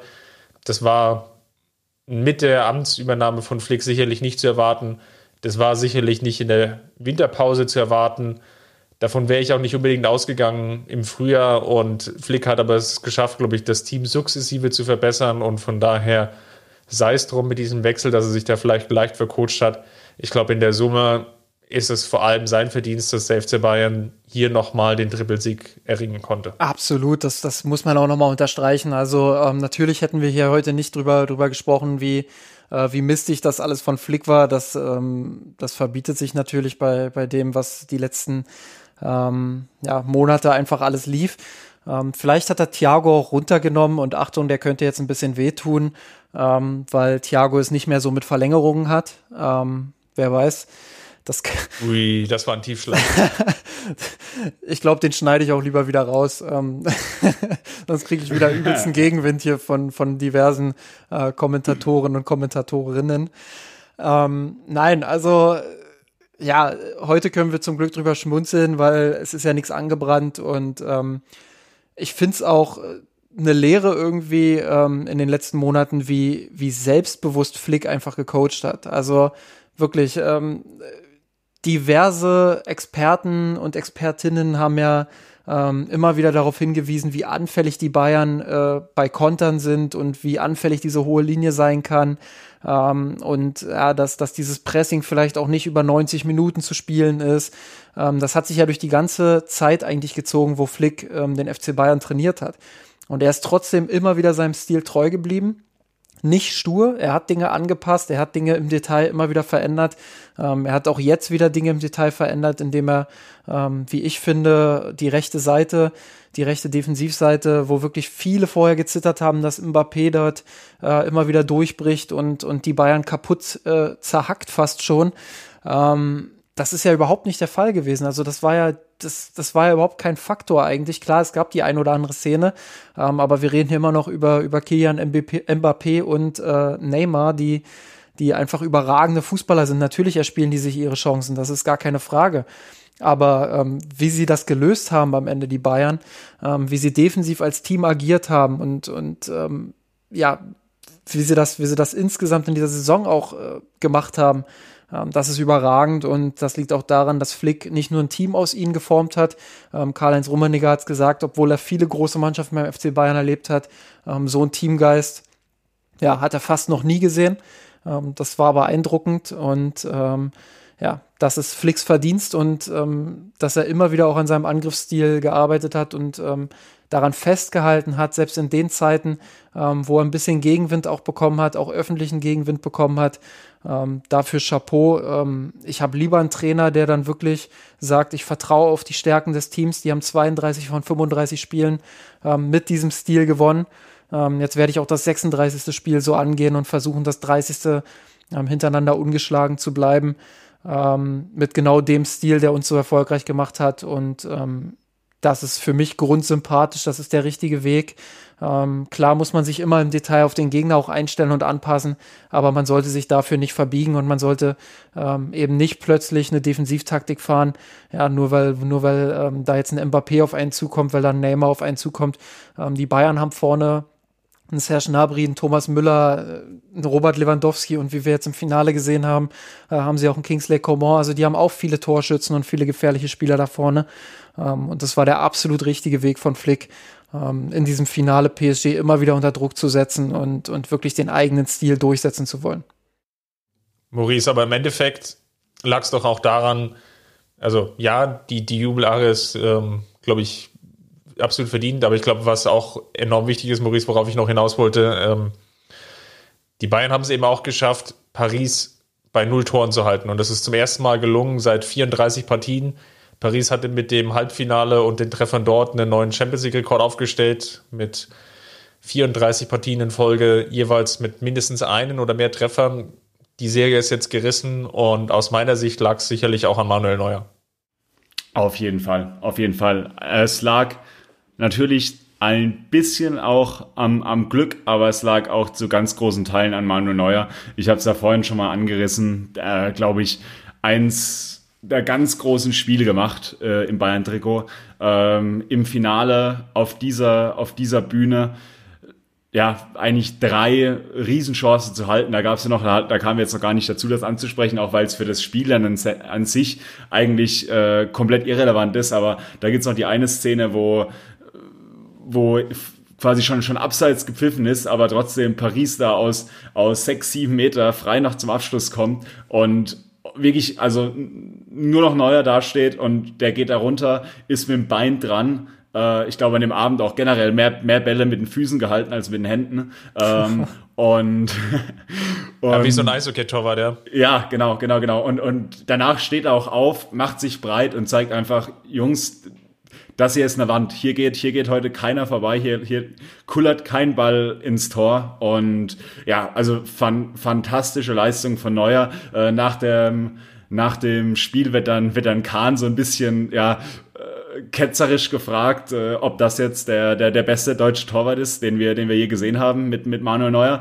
Und ich glaube, so ein bisschen mit, mit Zähneknirschen muss dann Kahn aber auch, auch sagen, ja, ja, doch. Also, äh, und das ist ja dann im Endeffekt auch das, der, der, der komplette Ritterschlag für Manuel Neuer, äh, der, ja, wie ich gesagt habe, dann dieses Jahr einfach geschafft hat, auf, auf das Niveau zurückzukehren, dass wir, dass wir von ihm kannten, dass er dann nach seinen zwei schweren Verletzungen so ein bisschen verloren hatte und jetzt aber, ja, wo es drauf ankommt, in den größten Spielen einfach wieder voll da ist, äh, sein komplettes Leistungsvermögen abrufen kann und ja, einfach, einfach all das zeigt, was, was ihn schon immer ausgezeichnet hat. Das heißt, ein relativ sicheres Passspiel, immer noch eine zusätzliche Anspielstation im, im Aufbauspiel aber dann eben auch wahnsinnige Reflexe und, und super starke Paraden. Und deswegen natürlich ja, einer, einer der Matchwinner äh, bei, bei den Bayern auf dem Feld.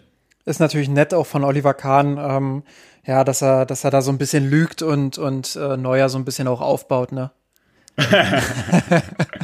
Man muss auch sagen, dass Thomas Tuchel dann im Interview im Nachgang, nach dem Spiel, also generell erstmal einen super aufgeräumten sehr sympathischen Eindruck gemacht hat. Gar nicht so verbissen, wie man ja teilweise auch schon gesehen hat.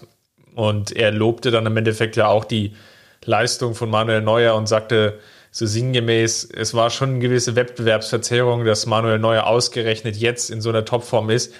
Und er hat auch noch den zweiten Satz gesagt, der das halt unterstreicht, nämlich er hatte vor der Partie und je länger er, glaube ich, drüber nachgedacht hat, das Gefühl entwickelt, dass es wahrscheinlich eine sehr knappe Partie wird und dass womöglich auch das erste Tor entscheidet.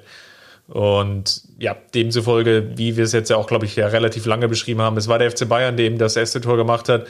Paris hatte einige Chancen, nicht viele, aber doch drei, vier, konnte diese eben nicht verwerten und es fehlte das Spielglück. Und auf der anderen Seite war es natürlich eben Manuel Neuer, der die FC oder den FC Bayern hier auf die Siegestraße gebracht hat. Ich glaube, in zehn Partien, die vielleicht genauso ablaufen, wird der FC Bayern sicherlich nicht mehr als fünf, maximal sechs gewinnen, weil eben einfach die, die Chancenverteilung eigentlich fast ausgeglichen war. Aber das nötige Spielglück, dann vielleicht auch die nötige Form, dann bei den entscheidenden Spielern, Manuel Neuer ist sicherlich einer davon, Thiago dann der zweite, den ich vielleicht noch nennen würde, war dann oder haben dann den Ausschlag gegeben. Ja, absolut. Ähm, ich, ich fand auch, dass Tuchel einen sehr sympathischen Eindruck gemacht hat, aber auch schon vor dem Spiel. Ähm, ähm, das äh, widerstrebt so ein bisschen dem, was ich von Paris halte, aber das ist ein ganz großes Kompliment, was man auch Thomas Tuchel machen muss, ähm, wie er diese Kabine auch in den Griff bekommen hat. Ähm, da erzählt er ja auch selber immer ganz gern drüber. Ähm, und, und wie er es geschafft hat, einfach auch ähm, Stars miteinander zu verbinden und ähm, diesen Teamgeist auch herzustellen, den Paris ohne Frage hatte. Das war ja nicht dieses typische Paris aus den letzten Jahren, wo, wo man das Gefühl hatte, ähm, okay, die haben diese Einzelspieler, die haben diese, diese Qualität, insbesondere in der Offensive, aber ein Team sind die nicht wirklich. Und gegen die Bayern hast du halt wirklich gesehen, wenn man sich die, die Arbeit mal gegen den Ball auch ansieht, wie viel Neymar gelaufen ist, wie viel Mbappé auch gelaufen ist. Also die haben wirklich ähm, alles auf den Platz gelassen, was sie an diesem, an diesem Abend dann auch in sich gefunden haben. Die haben alles gegeben.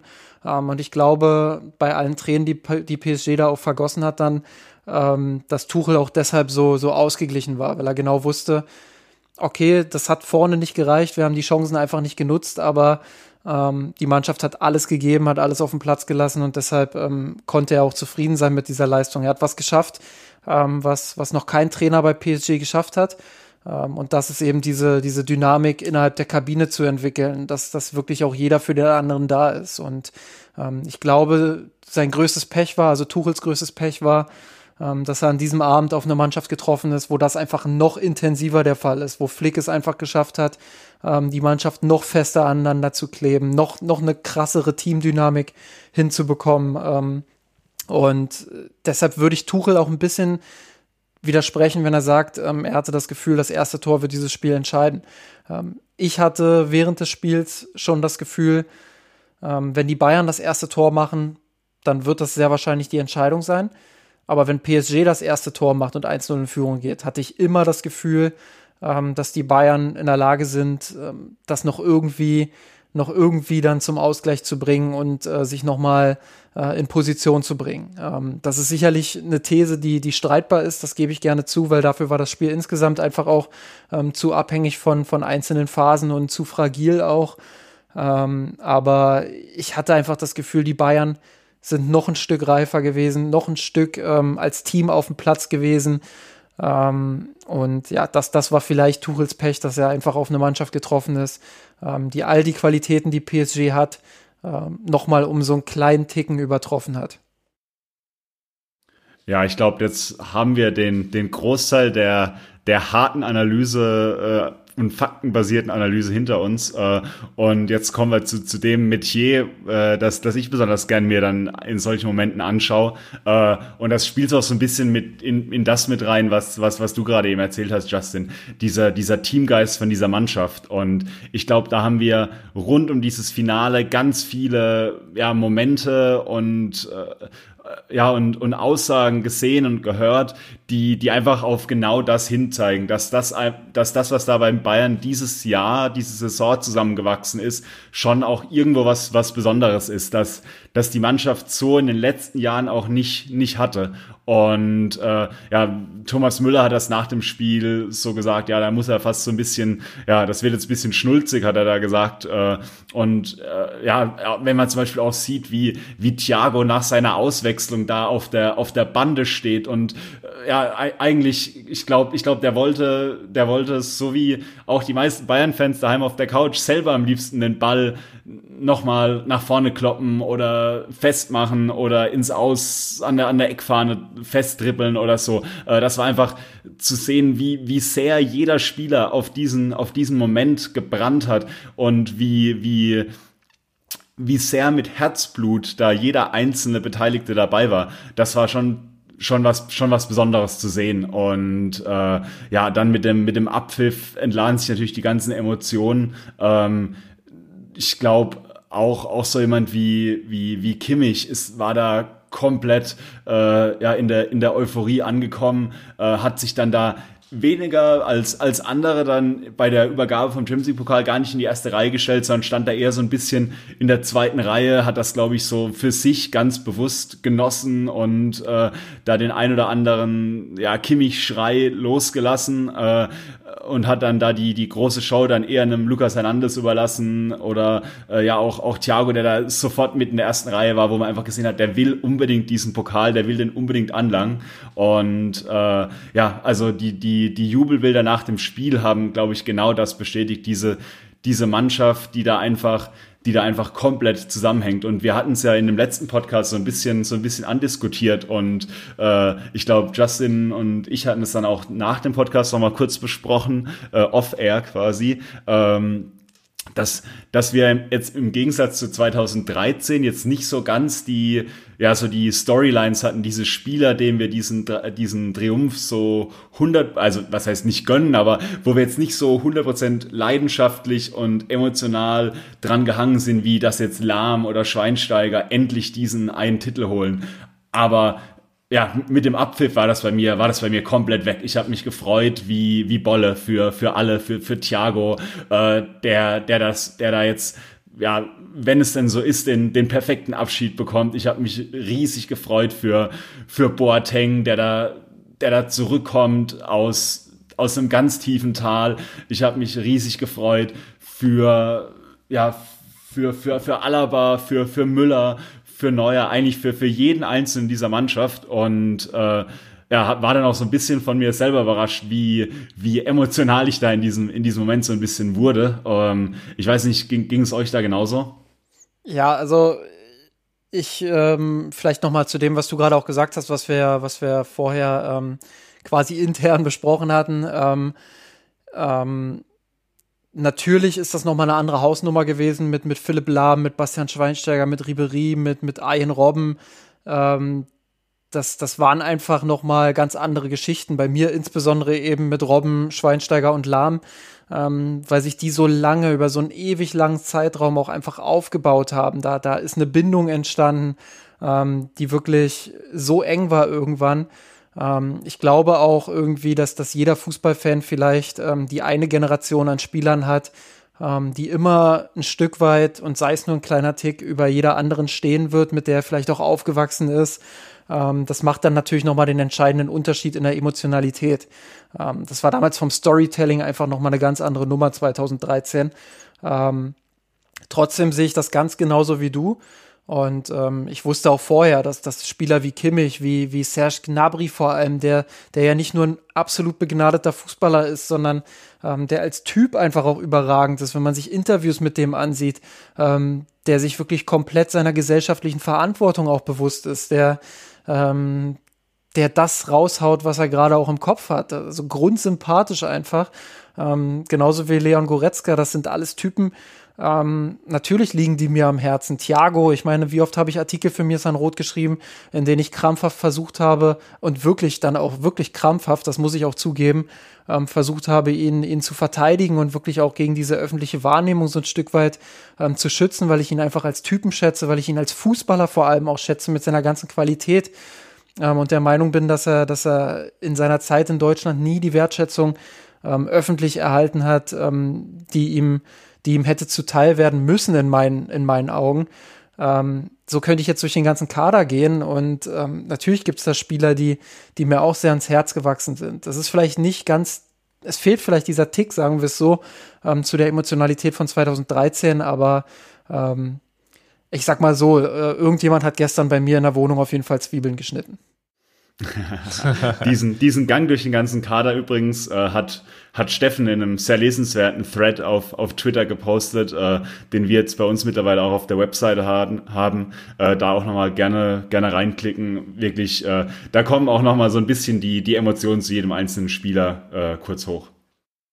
Ich glaube, was so bemerkenswert war und deswegen hat es mich auch emotional, also vor allem im Vorfeld natürlich hatte ich dann schon gemerkt, dass ich sehr aufgeregt war, weil ich das jetzt als Chance gesehen habe für die Mannschaft, aber natürlich auch für den Verein, nochmal diese letzten zehn Jahre im Endeffekt oder elf mit der ersten Finalteilnahme 2009, 2010 in dieser Saison, dann nochmal zu unterstreichen, welche Generation im Endeffekt da aufgebaut wurde. Mit teilweise Spielern, die im Endeffekt ja über den gesamten Zeitraum dabei waren, wie Thomas Müller, dann Spieler, die hinzugekommen sind, dann aber natürlich auch wie Manuel Neuer, Boateng relativ lange eben dabei waren oder Spieler, die diese Krönung 2013 nicht mitgemacht haben, wie Robert Lewandowski, die aber die gesamte Zeit danach so geprägt haben. Und es war jetzt die vierte Finalteilnahme in diesen elf Jahren. Es gab nochmal vier Halbfinalteilnahmen. Das unterstreicht, glaube ich, auch, welche exponierte Stellung sich der FC Bayern herausgearbeitet hat, auch im europäischen Fußballkontext.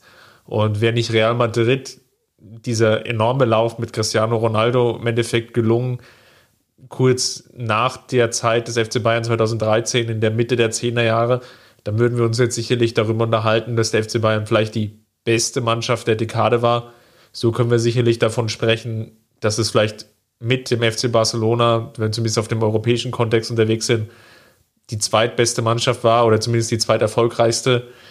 Sie haben es geschafft, im Endeffekt in einem Zeitraum von, ja, jetzt gut acht Jahren, sieben Jahren, das Triple zu wiederholen, sich das zweite Mal die Champions League-Krone aufzusetzen und wie angesprochen, Real Madrid sicherlich dann mit, der, mit dem Dreifacherfolg nochmal was eher, nochmal was Klares, Besonderes geschafft, was vielleicht auch dem FC Bayern dann verwehrt geblieben ist. Nichtsdestotrotz ist der Erfolg, glaube ich, nicht so viel schmaler an der Stelle. Und das war das, was mich so emotional mitgenommen hat, dass sie es eben geschafft haben, jetzt nochmal eben zu unterstreichen, dass dieser Erfolg von 2013 kein Einmalerfolg war, dass die Finalteilnahmen Erfolg davor kein, keine einmalige Situation waren, sondern dass sie es halt schaffen, konstant auch eine Mannschaft aufzubauen, mit den nötigen Spielern sicherlich auch zu ergänzen. Und wir hatten jetzt ja auch relativ lange auch eine Diskussion, zumindest im deutschsprachigen Raum, dass der FC Bayern natürlich auch innerhalb der Bundesliga aufgrund der Champions League-Einnahmen eine ja, herausgehobene Stellung hat, die er sich einfach auch durch diesen finanziellen Vorsprung erarbeitet hat.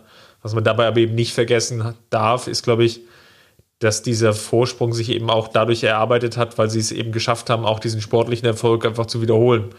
Dass sie eben nicht in der Champions League Vorrunde ausgeschieden sind oder nicht im Achtelfinale rausgegangen sind, sondern dass sie halt fast immer bis zum Schluss dabei waren. Und jetzt in dieser ja ganz speziellen Saison sich eben die Krone aufsetzen konnten. Und das war das, was es für mich so besonders gemacht hat. Ich würde auch einfach gerne, weil, weil das einfach unfassbar ist, ähm, nochmal so, so ein paar Spieler auch ähm, mit, mit benennen, ähm, die in dieser Trippelsaison einfach ähm, einen unfassbaren Weg hingelegt haben. Da, da fällt einem natürlich zuerst Alfonso Davies ein. Ich meine, klar, wir haben über den Torwart, über Manuel Neuer haben wir jetzt schon gesprochen. Ähm, überragend auch wieder im Finale, sportlich wieder, wieder voll da.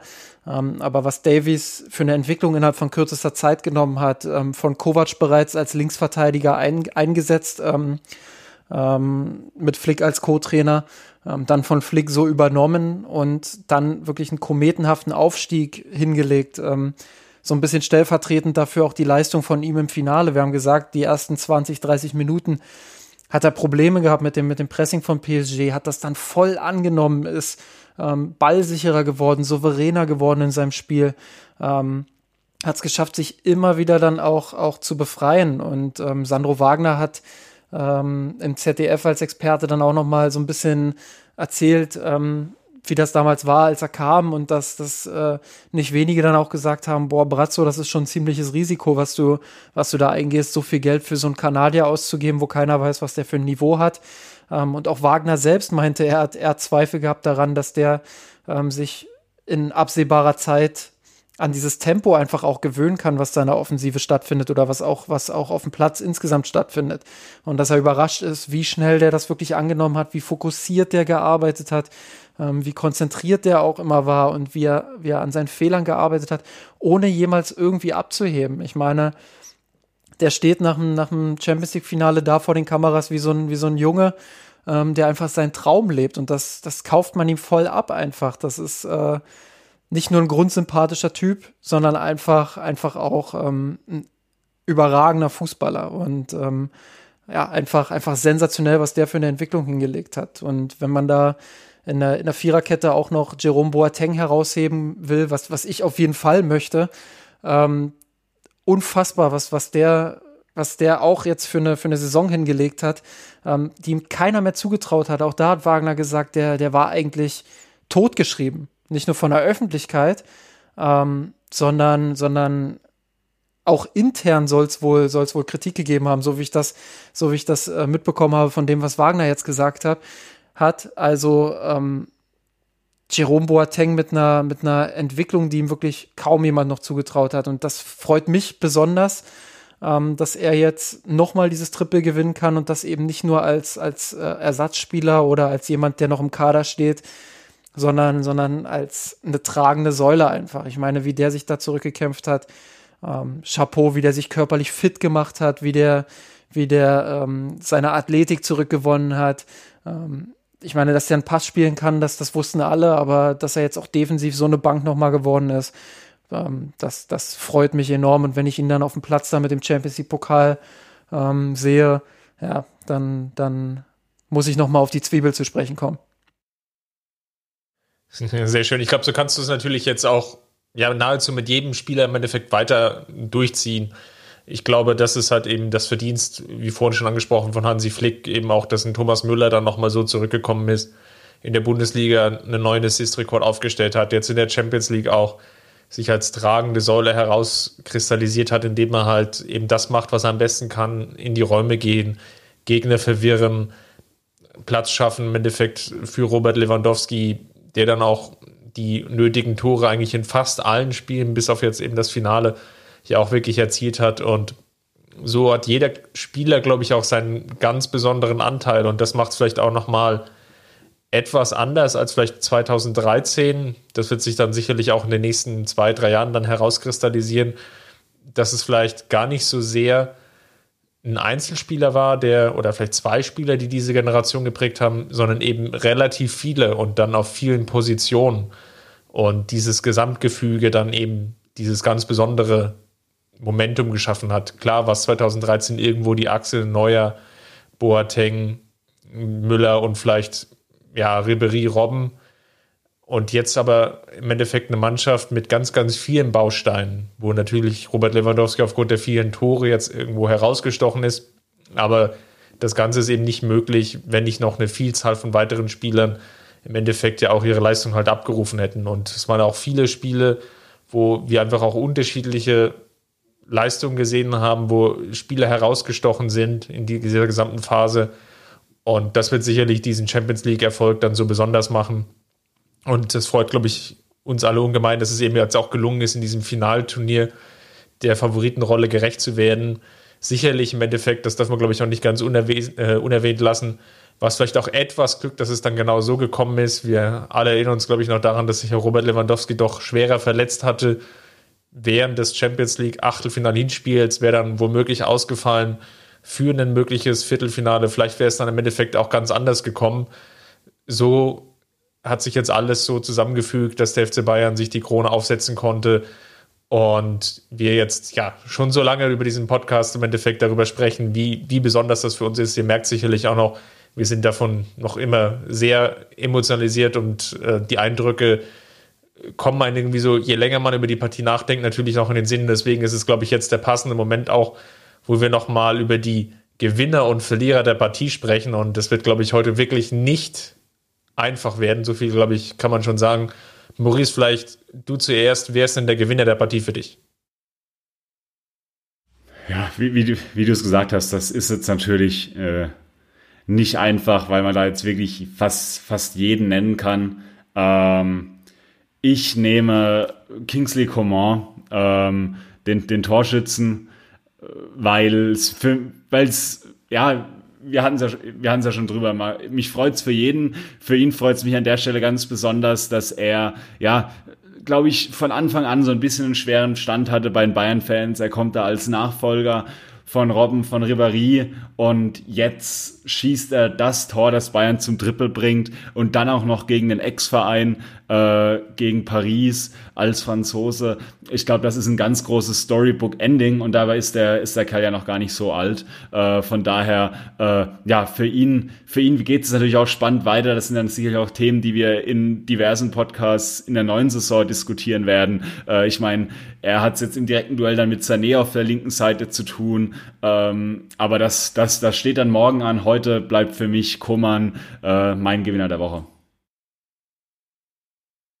Ähm, ja, ich, ich wollte gerade noch mal, noch mal so ein bisschen reingrätschen, bevor wir zu Gewinner und Verlierer der Woche gekommen sind, aber das kann ich jetzt wunderbar integrieren. Ähm, ich würde das ausweiten und nicht nur den Gewinner der Woche benennen, ähm, sondern, sondern auch noch einen Gewinner dieser Saison. Ähm, einerseits Josua Kimmich als, als Gewinner der Woche, der für mich im Spiel eine überragende Partie gemacht hat. Ähm, klar, ich hätte jetzt auch Thiago Neuer äh, nennen können beispielsweise wie Maurice schon gesagt hat, da kann man durch die Bank fast jeden irgendwie äh, argumentieren, aber Kimmich, boah, der hat äh, dafür, dass er vorher wirklich ähm, als, als Wackelkandidat auf der rechten Seite zumindest gesehen wurde ähm, und als jemand, der, der da durchaus auch äh, einiges zulassen könnte, hat ja ein überragendes Spiel gemacht, hat ähm, Neymar und Mbappé so sehr im Griff gehabt, wie man die beiden nur im Griff haben konnte. Ähm, klar, ich habe es gesagt, die haben die Qualität, ähm, da kommt der ein oder andere Angriff dann, dann auch mal durch, aber ähm, mit was für einer Konzentration, mit was für einer dosierten Offensivleistung ähm, er einfach auch geglänzt hat. Er hat ähm, die Vorlage gegeben zum Tor mit einer, mit einer butterweichen Flanke auf den Punkt. Ähm, eine All-Around-Leistung einfach, ähm, unpressbar auf der rechten Seite. Und wie Jolle auf Twitter auch schon geschrieben hat, ähm, zum Glück bleiben ihm bei uns jetzt äh, oder bleiben, bleiben ihm jetzt die, die ganzen Chefchen-Diskussionen und sowas erspart. Er hat den großen Titel in der Tasche. Ähm, ab jetzt kann man als Zuschauer eben seine Leistung ähm, anfangen, wirklich komplett zu genießen, ohne solche nervigen Debatten führen zu müssen. Ähm, der andere, den ich unbedingt noch vorhin nennen wollte, ist Hassan Salihamidzic.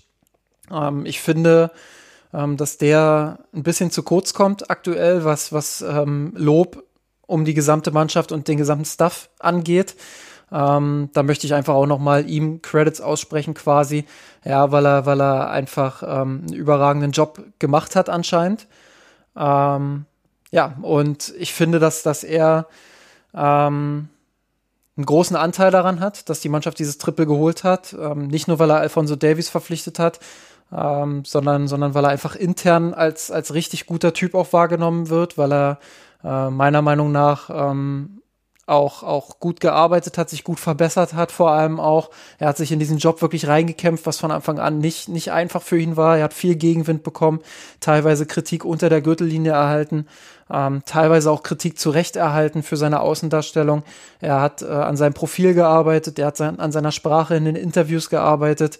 Ähm, er hat sich wirklich ja, dass das alles verdient, was, was jetzt dort passiert und auch seine Beförderung dementsprechend verdient.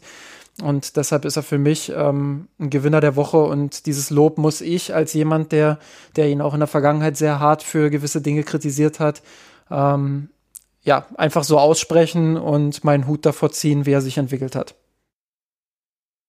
Jetzt macht es mir natürlich besonders schwierig, weil ich mich jetzt entscheiden muss zwischen Thiago und Manuel Neuer. Ich bin eigentlich fest davon ausgegangen, dass wir einen Dreiklang finden aus Coman, Thiago und Neuer. Ich würde mich mal für Manuel Neuer entscheiden, weil es die Partie im Endeffekt war, die von den Torhüterleistungen zumindest auch auf Seiten des FC Bayern geprägt war, weil Neuer es eben geschafft hat, vielleicht die, nicht die unhaltbaren, aber doch in den entscheidenden Situationen einfach immer den, den entscheidenden richtigen Move zu machen. Paris dann sukzessive verzweifelter wurde und das jetzt ja auch das zweite Finale war im Endeffekt, wo Manuel Neuer mit so einer Torwartleistung ja wirklich herausgestochen ist nach dem Finale 2013. Der Kicker hat ihm ja wieder die Note 1 gegeben, also 2013 und 2020. Darf auch nicht vergessen, dass er sowohl auch schon im, im Finale der Horm ja ebenfalls schon mit einer wirklich herausragenden Leistung unterwegs war, dort einen Elfmeter verwandelt hatte, selber noch ähm, Schüsse dort abgewehrt im Elfmeterschießen, auch wenn es da eben dann nicht ganz gereicht hat zum Erfolg, ist es doch einfach auch eine entscheidende Position und ein Puzzlestück im Kader des FC Bayern. Und hier jetzt im Besonderen einfach nochmal zu sehen und deswegen Manuel Neuer für mich der Gewinner der Partie auf Seiten des FC Bayern. Dann fange ich mal an mit dem Verlierer der Woche. Das gestaltet sich natürlich umso schwieriger. Äh, deswegen wieder mal ein Verlierer der Woche mit einem kleinen Augenzwinkern. Für mich Verlierer der Woche ist, ist Thiago. Und zwar dafür, dass er den teaminternen Kampf gegen Robert Lewandowski verloren hat. Wer denn mit dem wunderschönen Henkelpott zusammen im Bett schlafen darf. Äh, den den hat nämlich äh, Robert Lewandowski mit aufs Zimmer nehmen dürfen, so wie es zumindest auf Instagram den Anschein macht. Äh, auch ansonsten, Thiago, keine Eins vom Kicker bekommen. Vielleicht äh, macht ihn das auch nochmal ein bisschen traurig, aber ne, sch, äh, schwamm drüber. Ähm, ja, genau, mein Verlierer der Woche, wie gesagt, mit dem Augenzwinkern. Verlierer der Woche. Ähm, eigentlich müsste ich jetzt noch äh, Gibt es eine Schiebeoption? Also kann ich, kann ich den Verlierer der Woche schieben? Irgendwie auf eine, auf eine andere Folge oder so? Ähm, nein, also mir fällt partout kein, kein Verlierer der Woche ein, weil, ähm, wie dieses Triple auch zeigt, sind das alles Gewinner und ich finde vor allem die Leute auch, die auf der Bank gesessen haben, ähm, die zu wenig Einsatzzeit vielleicht bekommen haben in den letzten Wochen, ähm, wie die mitgefiebert haben, wie ein Lukas Hernandez mit dieser Mannschaft dann danach den Pott gefeiert hat, ähm, obwohl er allen Grund dazu hätte, unzufrieden mit seiner Situation zu sein, ähm, wie Corentin Tolisso auf den Platz kommt und sofort abliefert und versucht, ähm, alles reinzuwerfen und sein Leben auf den Platz zu lassen, ähm, wie ein Odrio Sola, der, der, wo man eigentlich die Vermutung anstellen könnte, dass der dass der nie so richtig die Bindung zum FC Bayern gefunden hat, weil er halt nie so wirklich gespielt hat, ähm, wie er doch draußen steht und, und die Mannschaft anpeitscht und anfeuert, ähm, wie ein Perisic ähm, im, im Finale dann plötzlich auf der Bank sitzt und mit der Situation umgeht. Ähm, das sind alles so Kleinigkeiten, wo ich sage, es gibt einfach keinen Verlierer in der Mannschaft, das sind alles Gewinner. Ähm, dieser ganze Kader hat einfach durchweg ähm, einen Team Spirit entwickelt, der, der so krass war, ähm, dass es am Ende zu diesem, zu diesem Erfolg geführt hat. Und ähm, ja, wir, wir sprechen auch immer über die Strukturen des Fußballs, sicherlich begünstigen die, ähm, dass es jetzt zwei Triple innerhalb von kürzester Zeit in der, in der Fußballgeschichte des FC Bayern gab. Ähm, aber das macht es nicht weniger bedeutsam. Also wenn ich überlege, dass 113 Jahre lang oder 112 Jahre lang ähm, kein Triple gewonnen wurde und jetzt seit 2013 ähm, das zweite geholt wurde, dann ist das ähm, Fußballgeschichte, dann ist das historisch und ähm, dann gibt es da in dieser Mannschaft einfach auch keine Verlierer. Wer im Finale etwas abgefallen ist, der auch schon gegen Lyon nicht sein stärkstes Spiel hatte, war sicherlich Leon Goretzka. Steffen hatte das so schön in seinem Artikel, den er jetzt ja auch bei mir so Rot online gestellt hat, beschrieben. Er muss am absoluten Maximum spielen, um da wirklich mitzuhalten. Und das kann man, glaube ich, auch unterstreichen er hat halt nach wie vor immer mal wieder noch so diese ein oder andere Moment, wo er sich dann zu sehr zurücknimmt, dann nicht wirklich als Anspielstation fungieren kann. Das, ich will nicht sagen, das wäre ins Auge gegangen, aber als wir vorhin darüber gesprochen haben in der ersten Halbzeit, wo die, die Schwachstellen lagen, dann lag das sicherlich auch daran, weil ihm etwas die Bindung zum Spiel gefehlt hat. Und ich bin gespannt im Endeffekt, wie sich das jetzt oder wie sich seine Karriere dann jetzt auch entwickelt. Er hat sich ja jetzt enorm gesteigert und verbessert ist aber jetzt in den letzten zwei Spielen jetzt nicht wirklich herausgestochen. Das ist sicherlich auch wiederum, und Justin, nochmal deine Worte jetzt aufzugreifen, wiederum auch ein Kompliment und deswegen ist er nicht wirklich auch ein Verlierer, weil er eben jetzt auch schon lange Zeit eben gezeigt hat, gerade auch nach der Corona-Pause, wie er im Endeffekt Spiele dominieren kann und ja, demzufolge Verlierer der Woche im Endeffekt mit leichten, leichter B-Note. Gut, ich glaube, jetzt haben wir das Spiel ausführlich und nachhaltig besprochen. Ich denke, in einem unserer nächsten Podcasts werden wir dann sicherlich schon mal darauf eingehen, wie es dann weitergeht. Wir sind ja nur noch knapp zweieinhalb Wochen davon entfernt, dass der DFB-Pokal schon wieder startet. Also die Vorschau zu Düren ist eigentlich im Endeffekt schon in der Mache, Justin, oder? Ja, ja, klar. Ähm, ich ich habe schon angefangen mit der Gegneranalyse. Ich habe mir heute dreimal, nee, zweimal das Real Life vom Champions League-Finale angeguckt und äh, fünf verschiedene Spiele von Düren natürlich.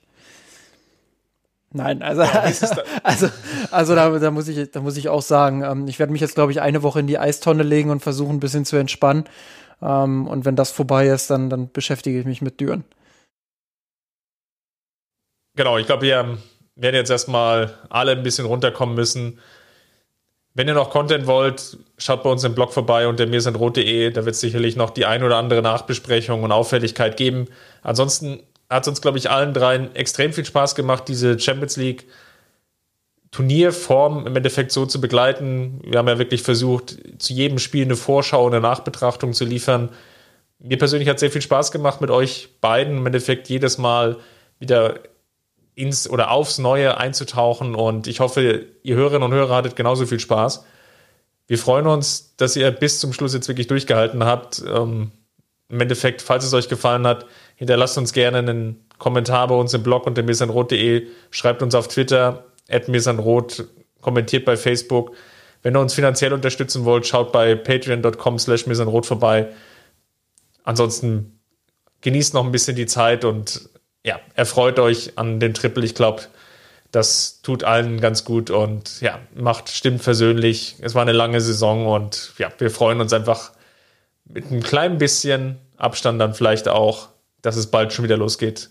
Macht's gut, bis dahin. Servus. Servus. Ciao.